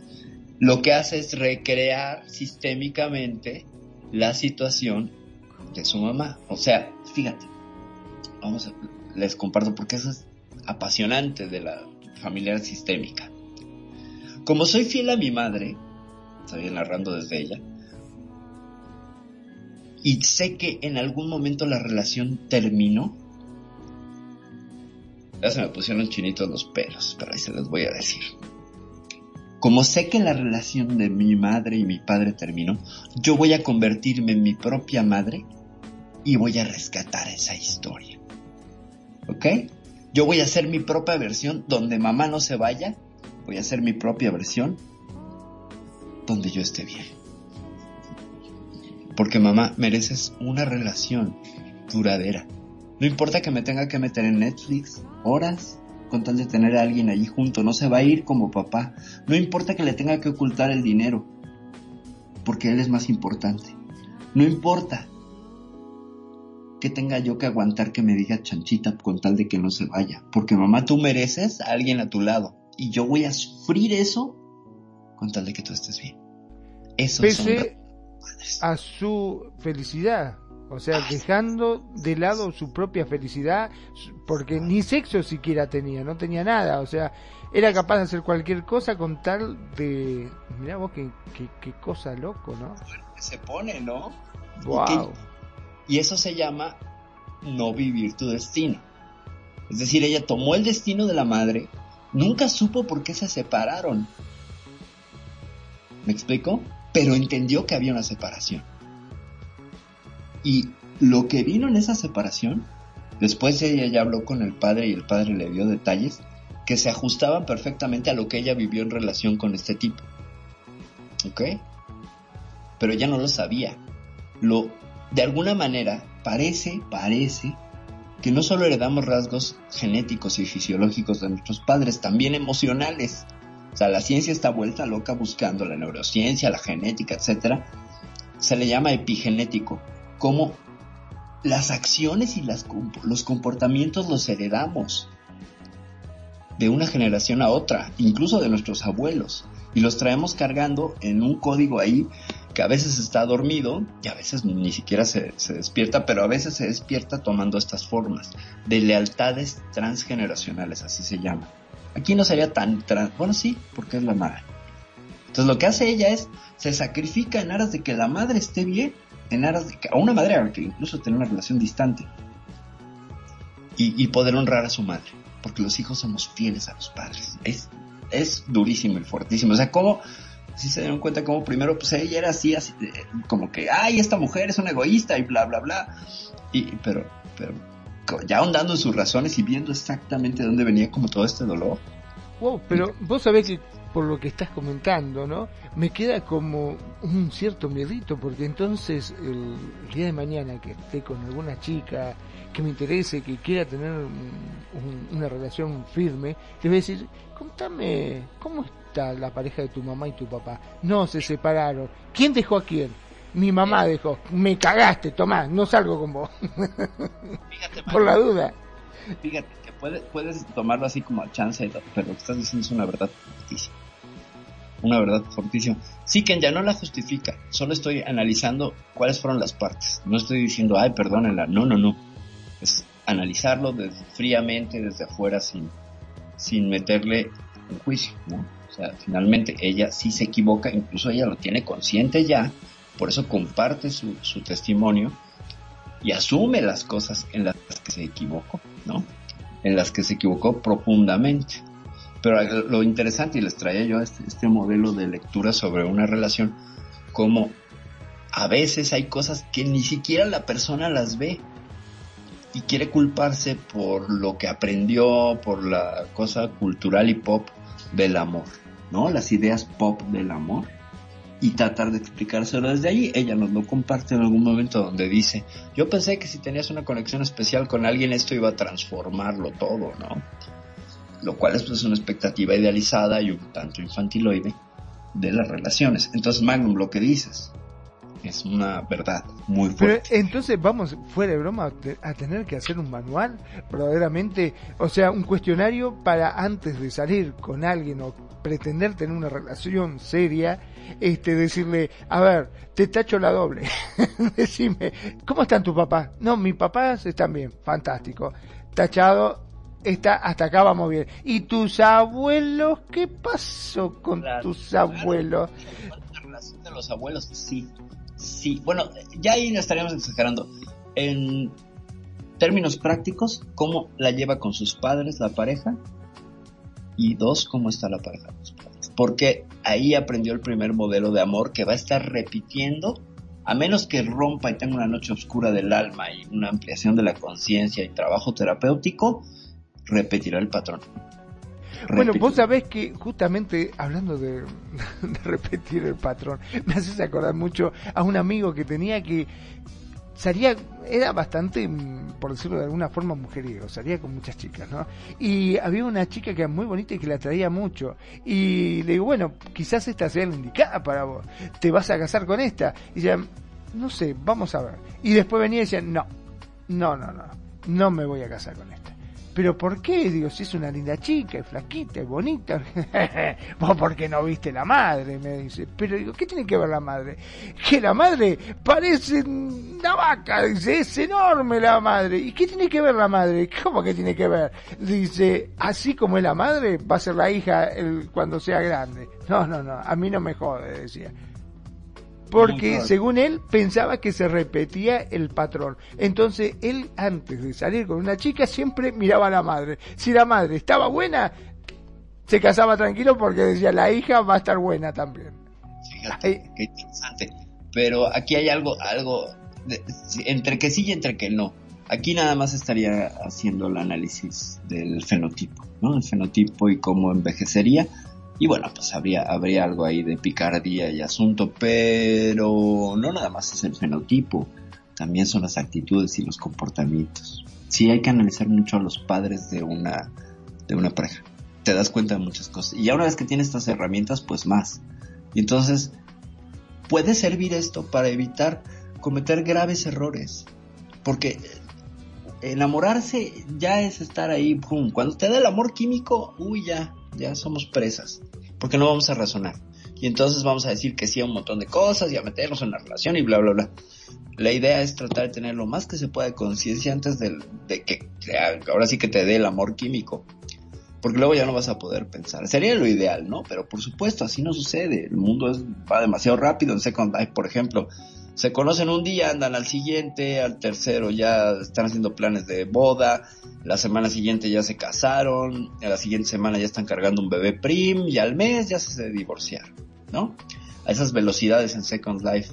Que, y en son- RL también, en RL también. Yo me acuerdo este, con amigos así, cuando había una que era tan enamoradiza, se enamoraba de todo el mundo y decía, y los otros decíamos, pero déjate de joder, ¿cómo vas a ir con este? Es feo, no, no digas que es feo, es una belleza exótica, fíjate, tiene un toque, pero le falta un ojo, pero no, lo hace más varonil, decía, o sea, le encontraba justificación para todo, todo lo que le faltaba, para ella era hermoso. Claro, mientras, como vos decís, estaba en esa situación química. Pasaba eso, pasaba el tiempo y después, ¿qué pasó? No, no, lo dejé, ¿qué? No, viste, le faltaba un ojo, era horrible el chavo. Pero y él hacía poemas a sus dos ojos azules, ¿no? Exactamente. Vos decías, pero ¿cómo? O sea, todo aquello que nosotros se lo habíamos hecho conocer al comienzo de la relación, que ella no lo notaba, al contrario, les parecía algo fabuloso porque era algo que lo distinguía del resto, cuando se le pasaba ese enamoramiento químico, le caían todas las fichas juntas y decían, no, pero es feo, la verdad que no. Era. Y se le bajaba la cortina de golpe. Qué maravilla. Hay gente que se enamora químicamente muy rápido y eso a veces les hace saltar de una otra pareja justo también por esto, ¿no? De decir, uff, ya me di cuenta que hago aquí, ¿no? ¿Qué hago aquí? O sea, no es regla, no es algo que suceda el 100% de las ocasiones, pero muy frecuentemente, cuando acaba el amor químico, entonces ya el otro le huelen los pies, te peleas porque agarra la pasta de dientes y la pachurra por en medio y no desde abajo, empieza, empieza a, surgir todo este tipo de, de, de ficciones, ¿no? Eh, tengo un amigo muy cercano que es antropólogo y se le dio por la dramaturgia y escribió una obra de teatro que se llamaba El amor, la pasión y la pasta de dientes. De ahí es que le traigo a todos ustedes, les traigo esta idea de que la pasta de dientes es motivo de discusión en las parejas. Típico. O que deja, o se rasura y deja pelos en el lavabo, etcétera. Todo ese tipo de cosas que ya el amor químico tapaba y ya entonces cuando pasas al, das el salto al amor como elección, como decisión, eh, ya te cuesta como más trabajo porque ya es la persona real, ya no es la persona idealizada, ¿no? Dice que ya sí, sí, por supuesto, o sea, la convivencia, ¿no? La convivencia diaria es complicadísima. Por eso el mejor modelo que yo he encontrado hasta ahorita, el que es el Together Apart, que es juntos pero separados, que es como tener una relación ya de adultos y, pasados los 35, pero como novios. O sea, tú en tu casa chiquita y yo en la mía y todo el tiempo que quieras vamos a estar. Y es más probable que duremos que si cohabitamos, porque en el momento que vamos a cohabitar ya complicamos muchas cosas, ¿no? Vos sabés que te cuento otro caso así rapidito como para, eh, este, no sé, ilustrar un poquitito más las cosas. Dentro de los amigos que teníamos en el grupo, hay uno que tenía la necesidad de mostrar su pareja ante el grupo y que éste la aceptara antes de salir. O sea, él conoció una chica en un boliche y antes de tener algo, se la presentaba a todos los amigos como para que... Y se la pasaba diciendo, viste, ¿eh? ¿Qué te parece? ¿Está buena o no está buena? y nosotros le teníamos que decir, viste, sí, mirá, la verdad que está buena, esto, el otro, ah, y si todos la aceptaban salía, si no, no. O sea, sí o sí tenía que pasar por el filtro de los amigos, viste. Es una cosa que nunca lo entendía eso tampoco. Pero fíjate, es, es mentalidad de manada mentalidad de clan y de tribu. Eh, él tenía muy claro que si iba a avanzar en una relación con ella, iban ustedes a seguir como parte del escenario de su, de su sociabilización. Entonces requería esta aprobación para evitarse conflictos más adelante consigo mismo y con el grupo. Dice Kenya, necesitaba la constante aprobación. Sí, bueno, también, ¿no? O sea, ese es otro tema, ¿no? El de ah, valídame mira qué bonita, mira que sí podía ser también esa otra, esa otra lectura que nos comparte Kenya, sí, por supuesto. Sí, sí, sí. Sí, y sí hay parejas así, ¿no? Y sí hay, y tenemos amigos así, donde vienen a pedir permisos, ¿no? Yo le digo pedir permisos. Pues, ¿qué quieres que te dé permiso para andar con ella o qué? Pues es tu decisión, no la mía. Pero sí, supongo que tu amigo lo que pedía era el permiso a todos ustedes. También, ¿eh? Es que tiene que ver ahí con la mentalidad de clan y de grupo, que es interesante leerlo desde ahí sea, si tengo la aprobación del grupo, entonces es probable que esta relación que tenga, pues a la hora de socializar no tenga tantos problemas, porque ya la aceptaron, ¿no? Entonces ahí que tiene que ver, pues igual hay una historia de vida familiar donde hubo conflictos y está tratando de evitárselos. Ha visto demasiados conflictos por la aceptación de la pareja, el clásico, ¿no? Ya me trajiste una que ni zapatos tiene, ya me trajiste una que no es eh, lo que yo esperaba para ti desde los padres, ¿no? ¿Cuántas veces no hemos escuchado eso? ¿no? Ay, no es suficiente para mi hijo, para mi hija, etcétera, que ya es la pura lectura de los papás. ¿no? O sea, yo soy de la idea de que los hijos se van a equivocar las veces que tengan que equivocarse. Y si viene y te presenta alguien que no te agrada, pues es que no es tu pareja, es la de tu hijo o tu hija, ¿no? Ajo y agua. O sea, joderse y aguantarse, como quien dice. Me pasó a mí en RL con el último parejo de mi hija RL. Cuando me lo presentó fue complicado, fue así de, ok, bueno, es tu elección, está muy bien. Qué bueno que sean felices. Y me guardé mis opiniones y las cosas y no traté de influir en nada de esa relación. Aunque no me gustara, ¿no? Porque confías en tus hijos y se van a tener que equivocar. Pues sí, pero esa es parte de su proceso meterte es complicado, Me imagino que te morderías los labios como para decirle algo, porque indudablemente yo imagino que muchas veces nos pasa de que hay cosas que no nos gusta, pero te la tenés que comer igual, porque como bien dijiste, es la pareja que eligió tu hija. Entonces, no te queda otra que soportarlo. Les comparto, el chico tatuado de la cara, ya, así, con eso ya tienen una idea muy clara. Tatuado de la cara Dos, eh, muy silente, muy callado. Y a mí, pues me choca que la gente sea silente y callada porque soy una parlanchina de marca, pero son broncas mías. Tanto el tatuaje como lo otro son míos. Afortunadamente, ya que me lo presento, pues ya había hecho mayor o menor trabajo en mí. Y dije, bueno, esto me lo guardo, lo trabajo. A ver, porque no me gusta que tenga tatuada la cara. Es bronca mía, no de mí. ¿Ok? Dice Acá hay Kenya. un... Ah. Sí, lo comento yo. Bueno, Kenya dice, mi madre siempre decía, mejor no te digo que no, claro, que no me gusta, porque si no, lo vas a idealizar. Ve y compruébala tú mismo. Está Claro. buenísima la idea. Claro, claro que sí. Es muy interesante lo que nos comparte Kenya. ¿Por qué? Porque hablando de la aprobación, si los hijos somos fieles a los padres, cuando traemos a la pareja, ajá, ¿y qué hacemos al elegir pareja? ¿Qué modelo aprendimos en, en la infancia de pareja? El de nuestros padres. Buscamos un modelo similar, a veces de manera inconsciente, ¿eh? Es Esto no cierto, es- entonces, este, que uno siempre busca a, a la madre o al padre. Mira, hay una definición, hay una definición muy fuerte de pareja. Muy fuerte. Se las voy a compartir. ¿Ok? Muy fuerte. Dice, las mujeres buscan un papá que las cuide. Y los hombres buscan una mamá con la que puedan tener sexo. Es muy fuerte porque implica incesto. Wow. Y hoy, hoy, hoy duele, sí, es complicada, sí, y es, sí, es complicada tiene muchas cosas que ver, pero fíjate, vamos a, vamos un poquito más para atrás. No es una definición universal, ¿no? Es una forma que se utiliza Bueno, para. Ahora que dijiste eso, me estaba acordando. Yo siempre decía, cuando hablaba, ay, sí, te imaginás, bueno, cuando eras chico, ¿no? A tu mamá con tu papá teniendo, ¡cállate! Mi viejo y mi vieja no tienen sexo, le decía yo. Para mí era horrible que mi papá y mi mamá, pensar eso era horrible. No- jamás, jamás, este, para mí era la peor ofensa que dijesen que mi papá y mi mamá tenían sexo, por ejemplo. Me dice, ¿y cómo naciste vos? ¡Cállate! No te importa, le decía yo. ¿Y cómo llegaste a la existencia? Y este es un tema que nos va a influenciar y nos va a afectar en la manera en la que vivimos nuestra sexualidad. O sea, en el momento que no vemos, uno, a los niños como seres sexuados. Ojo, eh, yo estoy diciendo algo fuertísimo, pero los niños son unos seres sexuados. ¿Por qué? Porque lo primero que hacemos cuando llegan al mundo es categorizarlos y ponerlos en una u otra casilla dependiendo de sus genitales.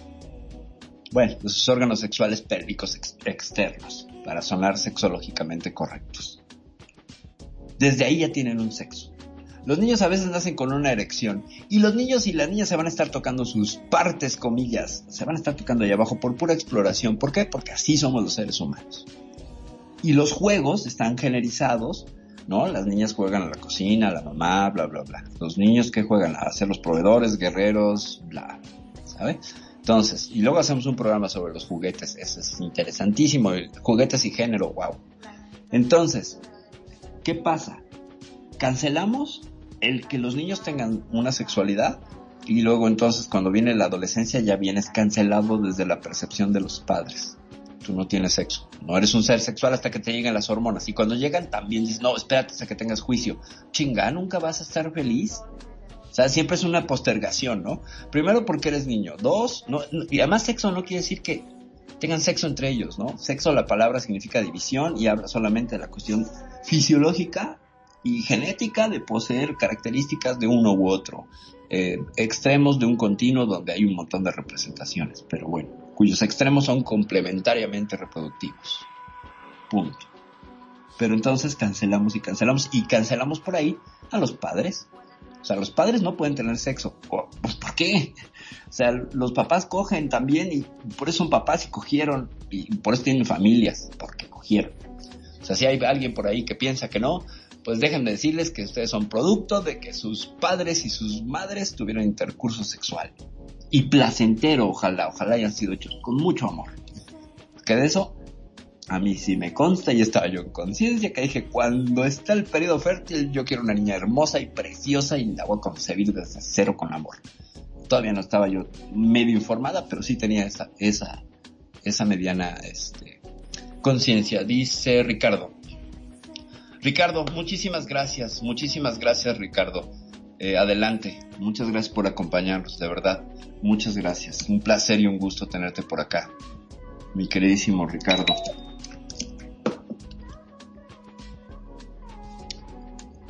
Muy bien, entonces... Bueno, volviendo al tema este que le habías comentado, vos sabés que también tengo amigos que es totalmente al contrario, no quieren que su pareja conozca a su grupo eh, de amigos. Pero no quiere que ni se acerque, ¿eh? Ni, no solamente que no te la presenta, no quiere que tener, o sea, ningún tipo de contacto. Y una vez le pregunté por qué y me dice no, porque si el día de mañana yo me separo de esta persona, después, este, ¿cómo hago? Si ya está metido en nuestro grupo. Claro, claro, Sí, pues es complicado, es complicado. Tenemos un comentario al respecto de esto que acabo de decir, de manera anónima. Déjame te lo pego, Magnum, por favor. Haznos el honor, el honor, el honor gigantesco de, leerlo. Vamos a ponerle. Ahí está. Ya. Muy bien. Acá estoy. A ver. no, mis papás nunca tuvieron sexo. No, quita eso de mi mente, dice. Exacto. es exactamente así, sí, sí, sí, para mí es así, para mí no sé, yo nací de probeta, yo, mis viejos jamás tuvieron sexo, no me lo imagino, no me lo quiero imaginar, ni me lo imaginaré jamás en mi perra vida, mira, eso no existe. Te, te cambio el paradigma, este Magnum, sin que, sin que sea sexualizado tus padres en algún momento, es que tenemos la idea de nuestros viejos, ¿no? Pero ya viejos, y ya acabados, y ya igual decadentes, y ya que dices, no, bueno, mi mamá se va a quitar el brasier y van a quedar ahí como dos calcetines con una canica. No, en algún momento fueron jóvenes y bellos y poderosos y se disfrutaron de una manera bárbara. Qué bonito, qué gusto. Pero en la mente de ellos, no en la mía, en la mía no, no existe, no tienen sexo, no exista, Perfi, no existas. Eres el resultado de eso. No puedes negarlo. Es negar tu raíz más básica, Magnum. O sea, lo que yo te sugiero y te invito aquí es, si lo tuvieron, ojalá lo hayan tenido en placer y en gozo y en gusto, porque miren qué bien le salí. ¿Ok? O sea, yo te invito a eso, porque finalmente, fíjate, eres un tipo chispeante, simpaticísimo, súper ocurrente, súper inteligente, etcétera. Digo, eso que haya salido de, un, de que de una probeta no creo. No creo. ¿no? Creo yo, ¿no? Entonces, eh, por ese lado, a los padres hay que otorgarles también sexualidad. Es parte de todo un trabajo. Y bueno, ya nos fuimos a otro lado, pero se dan. Esas, esas cosas son ya del, del, del trajín de la sexualidad y la sexología humana, que son complicadas y fuertes. Sí, son complicadas y fuertes. Porque no las vemos porque no queremos platicarlos de pronto. Le damos la bienvenida a mi sobrinísima, queridísima y adoradísima Lena. Bienvenida a la estación Gracias por llegar, Lena preciosa querida. Bueno, ¿cómo ves Magnum hasta aquí? Con todo y que... bien, bien, bien, bien. Excepto de que mis padres hayan tenido sexo alguna vez, que no lo han tenido, insisto. Este... todo bárbaro, todo perfecto, la verdad que sí. No, bueno, en el chat local eh, pero antes de eso pedimos permiso si podemos sacarlo al aire, mi queridísima Kenya. Por favor, lee esos dos Magnum. No, perdón, me salto. A ver, a ver, a ver, a ver. ¿Qué dice acá? A ver. Mike dice, ya sé, mis papás, es que antes, antes de ese, a ver. para que caiga el chiste, sí, sube, sube, hasta el 19.51. No, Lena, la de Lena que dice, no, no, no, no, no, no lo puedo leer. Dice, Lena, tu padre y yo sí tenemos sexo. Sabételo, dice. Y corresponde Lena. Ay, Dios santo. Y después dice, lo sé, mis papás escribieron el Kama Sutra. y hace, mis papás escribieron el Kama Sutra. Bueno, ahí vemos que, claro que sí, dicen por allá. Bueno, aquí tenemos dos versiones sobre lo mismo. Eh, sí. Sobre lo mismo, muy interesantes. Pero bueno, eh, fíjense que curiosamente en el caso que realizamos jamás la perspectiva de tener hijos fue nombrada, ¿eh? Ah, eso también, mira vos, claro, sí, sí. Nunca estuvo, por lo visto, en los planes siquiera. No estuvo en los planes, y si no estuvo en los planes, eh, finalmente no se volvió esta ancla que hace que muchas parejas estén juntas por los hijos. O sea, es el clásico, agarrarlos de escudo y de... Ay, vos sabés que, mira, eso es una de las cosas que siempre pasaba. Yo me acuerdo, eh, tenía una tía que cuando había un, problema de las parejas y que estaban mal y que se querían separar porque, ay, me trata mal o ay, pasa esto, decía, ¿por qué no tienen un hijo? Ella arreglaba todo diciéndole, ¿por qué no tienen un hijo? Ay, dejate de joder, ah, justo ahora decís que vamos a tener un hijo. Sí, porque un hijo atrae a las parejas, un hijo estabiliza, haceme caso. Ella siempre, el consejo de ella para todo era que tuviesen un hijo como para fortalecer ese amor y que la pareja no se rompiera. Fíjate desde la lectura que le hemos dado a este asunto, en un momento en el que estás mal es el peor momento para tener un hijo, porque le estás enseñando a ese hijo que todo eso, que todos esos problemas no importan, que no las tengas que resolver y que todo se resuelve a través de traer otra vida al mundo. Es mucha responsabilidad. Ahora la lectura de ahora, yo creo que la tía pues está teniendo un pensamiento en los 50, 60 del siglo pasado, ¿no? Sí, no, no, sí, también son manotazos de ahogados, por supuesto. Sí, sí, sí, claro que son manotazos de ahogado. Pero el tema está en que todo ese problema y esa bruma de pareja, el hijo lo va a aprender. Y va a validar y va a decir, sí, entonces va a ser fiel a sus padres y va a repetir el patrón. No importa si tengo problemas con... Lo... Es más, voy a tener una pareja y va a llegar el momento en que tenga problemas y entonces tendré un hijo. Y los nietos. Y, y entonces es un ciclo. Es un ciclo que hay que romper con la conciencia solamente. Y, es un problema porque lo mejor para tener un hijo pues es tener las cosas lo más suavizadas y amables y acomodadas posibles. O en la conciencia de, bueno, vamos a tener un hijo. Pero tenemos problemas, ¿qué vamos a hacer con ello? ¿Qué vamos a hacer con eso? Porque los problemas van a seguir. El hijo, ok, al año y medio que ya podamos dormir y que ya no nos dé tanta guerra, los problemas se van. Estuvieron año y medio dormidos. Espérate que despierte. ¿No? Se añejaron como el buen vino y ¡pum! se pone complicadísimo. Hay muchas parejas que se... E inclusive se incrementa también los problemas, ¿no? Porque después eh, hay que pagarle el estudio, que... Oh, un montón de cosas. Todos los problemas que traíamos y que hicimos mutis y que no los vemos, ahora le vamos a sumar. Por eso digo, cuando despiertan los otros problemas, incluido el económico, porque tener un hijo implica siempre una responsabilidad económica un gasto económico y los pinches chamacos son bien caros, ¿no? Tiene, además tienen la pésima, el pésimo hábito de comer. Caray. Cuando inventan a los hijos que no comen, yo quiero tres, ¿no? Pero comen. Entonces, súmale todo eso, ¿no?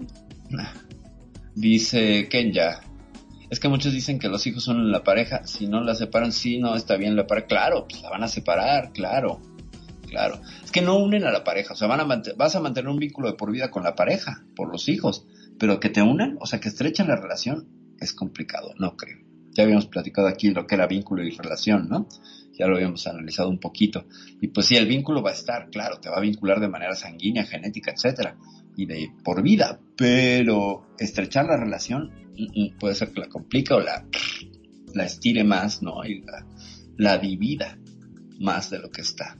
Entonces, y peor es que además todos esos problemas los va a cargar el hijo. Entonces, una responsabilidad no es un paso tan sencillo. ¿no? Digo, yo sé que hay mucha cultura de sin condón se siente más rico y a piel y todo. No es cierto, gente. Hay condones tan avanzados que no lo notas. Que no lo notas. O sea, ya eso de los ochentas, déjalo para las gomas de los ochentas, que si eran como goma de neumático, los condones de los ochentas. Pero ahora la tecnología es... Goma de neumático, me mataste con eso. ¿Sabes qué decía un, amigo mío, un sensei de, artes marciales en paz descanse? Eh, decía, eh, tener sexo con condones es como boxeo. decía, ¿cómo? Sí, es que ahí estábamos en los ochentas y si eran los condones que tenían, no sé, era como ponerte una manguera de esas negras con las que va, va este, con las que riegan los parques de las ciudades, ya sabes, ese cuero negro así gruesísimo, sí, casi, casi. No había sensibilidad, claro que no. Y había poco desarrollo en todos los espermaticidas. El nonoxinol le pestaba a dos cuadras, te tenés que hacer mucha higiene, etcétera. Ahora no, las tecnologías son tan geniales que prácticamente casi casi como si fueran nanotecnología. Hay, hay unos preservativos que son una maravilla. Ya no las, ya no puedes excusar y decir, ah, es que no se siente igual. Híjole, pues es que ahora sí que les falta boxing. Habría que ir al museo de los condones de los ochentas para que sepan lo que es no sentir. Pero bueno, cierro el comentario, que no viene al caso, pero bueno, sí viene al caso con esto de hacer hijos y decir, no, yo no me voy a poner el condón, pero sigue, no sé qué tan efectivo del 97% en enfermedades de transmisión sexual, pero en la enfermedad de transmisión hereditaria llamada hijo, este, no es cierto, no somos una enfermedad de transmisión hereditaria, que feo nos dije y me dije. Ay, eh, Dios, sí, sí, sonó, sonó chocante, sonó chocante, la verdad que sí. Pero, perdón, ¿hay, ¿es cierto de que hay mujeres que dicen que son alérgicas al condón? Eh, sí, hay mujeres alérgicas, al, sobre todo a la, a la, a la fórmula del... Lo más usado es nonoxinol. Eh, debe ser como el 16 el que se usa ahora. Yo me quedé en el 9 cuando leí el último artículo sobre nonoxinol o algunos otros espermaticidas. Básicamente lo que traen son espermaticidas, eh, más curiosamente los traen por fuera. Bueno, no curiosamente tiene una idea porque está previniendo que se rompa, ¿ok?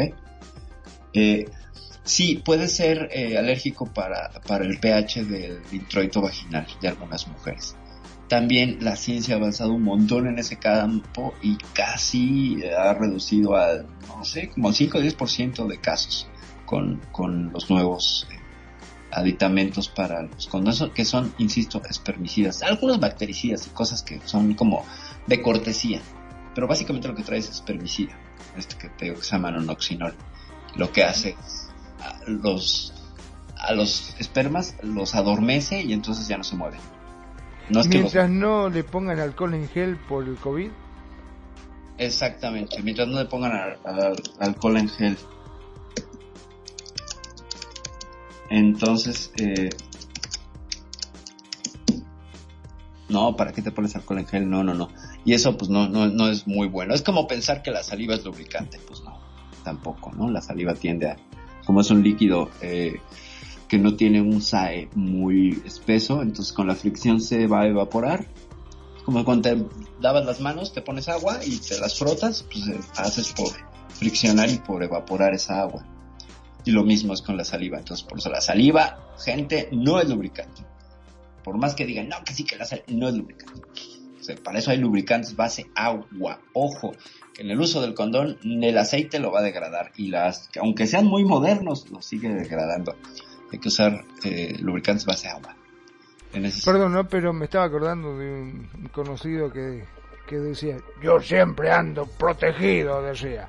Ah, yo no tengo problema, yo uso condón pero siempre lo usas. Sí, hombre, desde que me levanto me lo coloco y ahí está. Y pero siempre lo tenés, no te molesta. No, solamente me lo saco para orinar y para coger, dijo, nada más.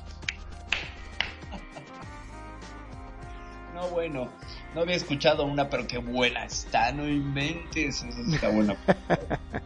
sexual y exageraciones, no, pues imagínate nada más traer el condón todo el tiempo, qué cosa tan complicada, pero qué buen qué buen cliente, ¿no? Para los condones, gastaba mucho, yo creo que uno diario, ¿no?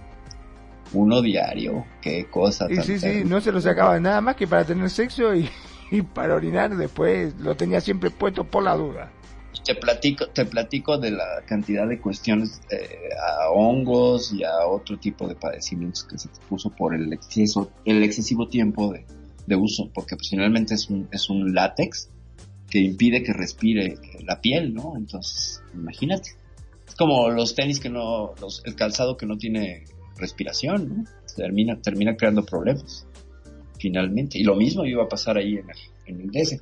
Y bueno, luego también tenemos que hacer un programa sobre el condón femenino que no se usa y que nadie conoce, pero ahí está. tiene 25 años de existencia y es rarísimo que los usen y lo, y lo, lo este, y lo manejen, ¿eh? Quien lo haya manejado y lo haya usado, luego que nos compartan sus testimonios sobre el uso del condón femenino, que claro que sí es una maravilla, que yo no estoy mucho a favor de su uso porque pues de nuevo es cargarle a la mujer la responsabilidad de que sea ella la de la prevención, ¿no? Hay que un sesgo de género y estaría más clavado del lado del que el hombre se haga la vasectomía o utilice condón o coitus interruptus, o etcétera. No todo tiene que ser cargado siempre a la mujer porque es, tú te haces al pinglo, tú tomas las pastillas anticonceptivas, o sea, hay más tecnología para que la mujer no, este, no, no quede embarazada que la tecnología que hay para con el hombre. Entonces, ahí hay un sesgo de género que se carga con, con, las mujeres. Y bueno, sería nada más mi, única crítica en ese sentido. Gente, pues estamos eh, ya por terminar, Magnum, algunas palabras finales y con respecto a este caso que analizamos hoy. Que se puso buena, no sé tú. La verdad que sí, se puso buenísimo y bueno, nos dejó muchísimas dudas y nos despertó en, en otras, ¿no? Porque realmente eh, hay muchas cosas que nosotros no pensamos en mi caso por ignorante, este, muchas veces uno dice, ah, esto es así, y realmente nos ha abierto los ojos y, y sí, nos dejó este, pensando en un montón de cosas. A mí me encantó el tema este, y como bien dijiste, está como para poder volver a tocarlo y vuelvo a aclarar que mis papás nunca tuvieron sexo. ok. Ok, este, muchas gracias, Muchas, muchas gracias por la producción, por la paciencia, por el apoyo, por los comentarios y bueno, por rematar con esa joya que, que ciertamente yo dije, a ver, va a decir algo sobre el tema. Ay, sí lo dijo, qué maravilla. Genio y figura hasta la sepultura, Magno. Genio y figura hasta la sepultura. Pues bueno, eh, si gustas despedirte, ya cierro yo. Bueno, ahora sí, entonces me despido, no sin antes darle las gracias a todos los presentes, muchas gracias por esa participación que a nosotros nos hace tan bien porque es muy difícil hablar y no saber si del otro lado te están escuchando o no. Eso cuando participan a nosotros nos encantan, cuando más participan mejor. Muchas gracias por estar ahí, por elegirnos, por hacer de Radio Consentido su radio. Sean felices, el resto son solo consecuencias. Mi nombre es Magnum Dacun, transmitiendo en vivo y en directo desde Mar del Plata, República Argentina. Gracias. Gracias Magnum. Bueno, yo soy Ferfidia Vela, esto fue el episodio 40 de Piel Pixel, cómo destruir una relación de pareja y ser exitosa en el intento porque vaya, sí, sí lo logró. Mi querida Anónima, sé que nos estás escuchando y ya me escribiste por ahí, a ver si platicamos en la semana. Gracias por, el coraje y el valor de escuchar, por las ganas de, que le echaste a todo este proceso. Te agradezco verdaderamente infinito porque te diste la oportunidad de moverte de allí y de buscar tu sanidad. Eso siempre será aplaudible. Yo soy Perfidia Vela de la Ciudad de México. Solo quiero decirles que yo fui sexo de reconciliación entre mis padres, por eso me la paso reconciliando a la gente. Buenas noches. Ya me voy. Bye.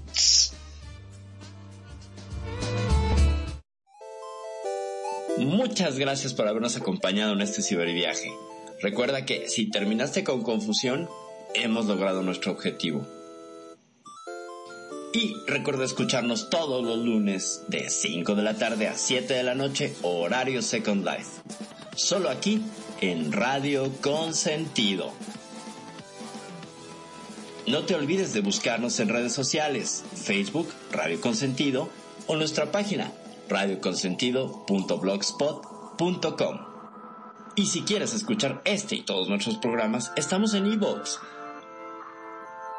Nuevamente, gracias y recuerda, navegante, no hay camino, se hace camino al avatar. Bites.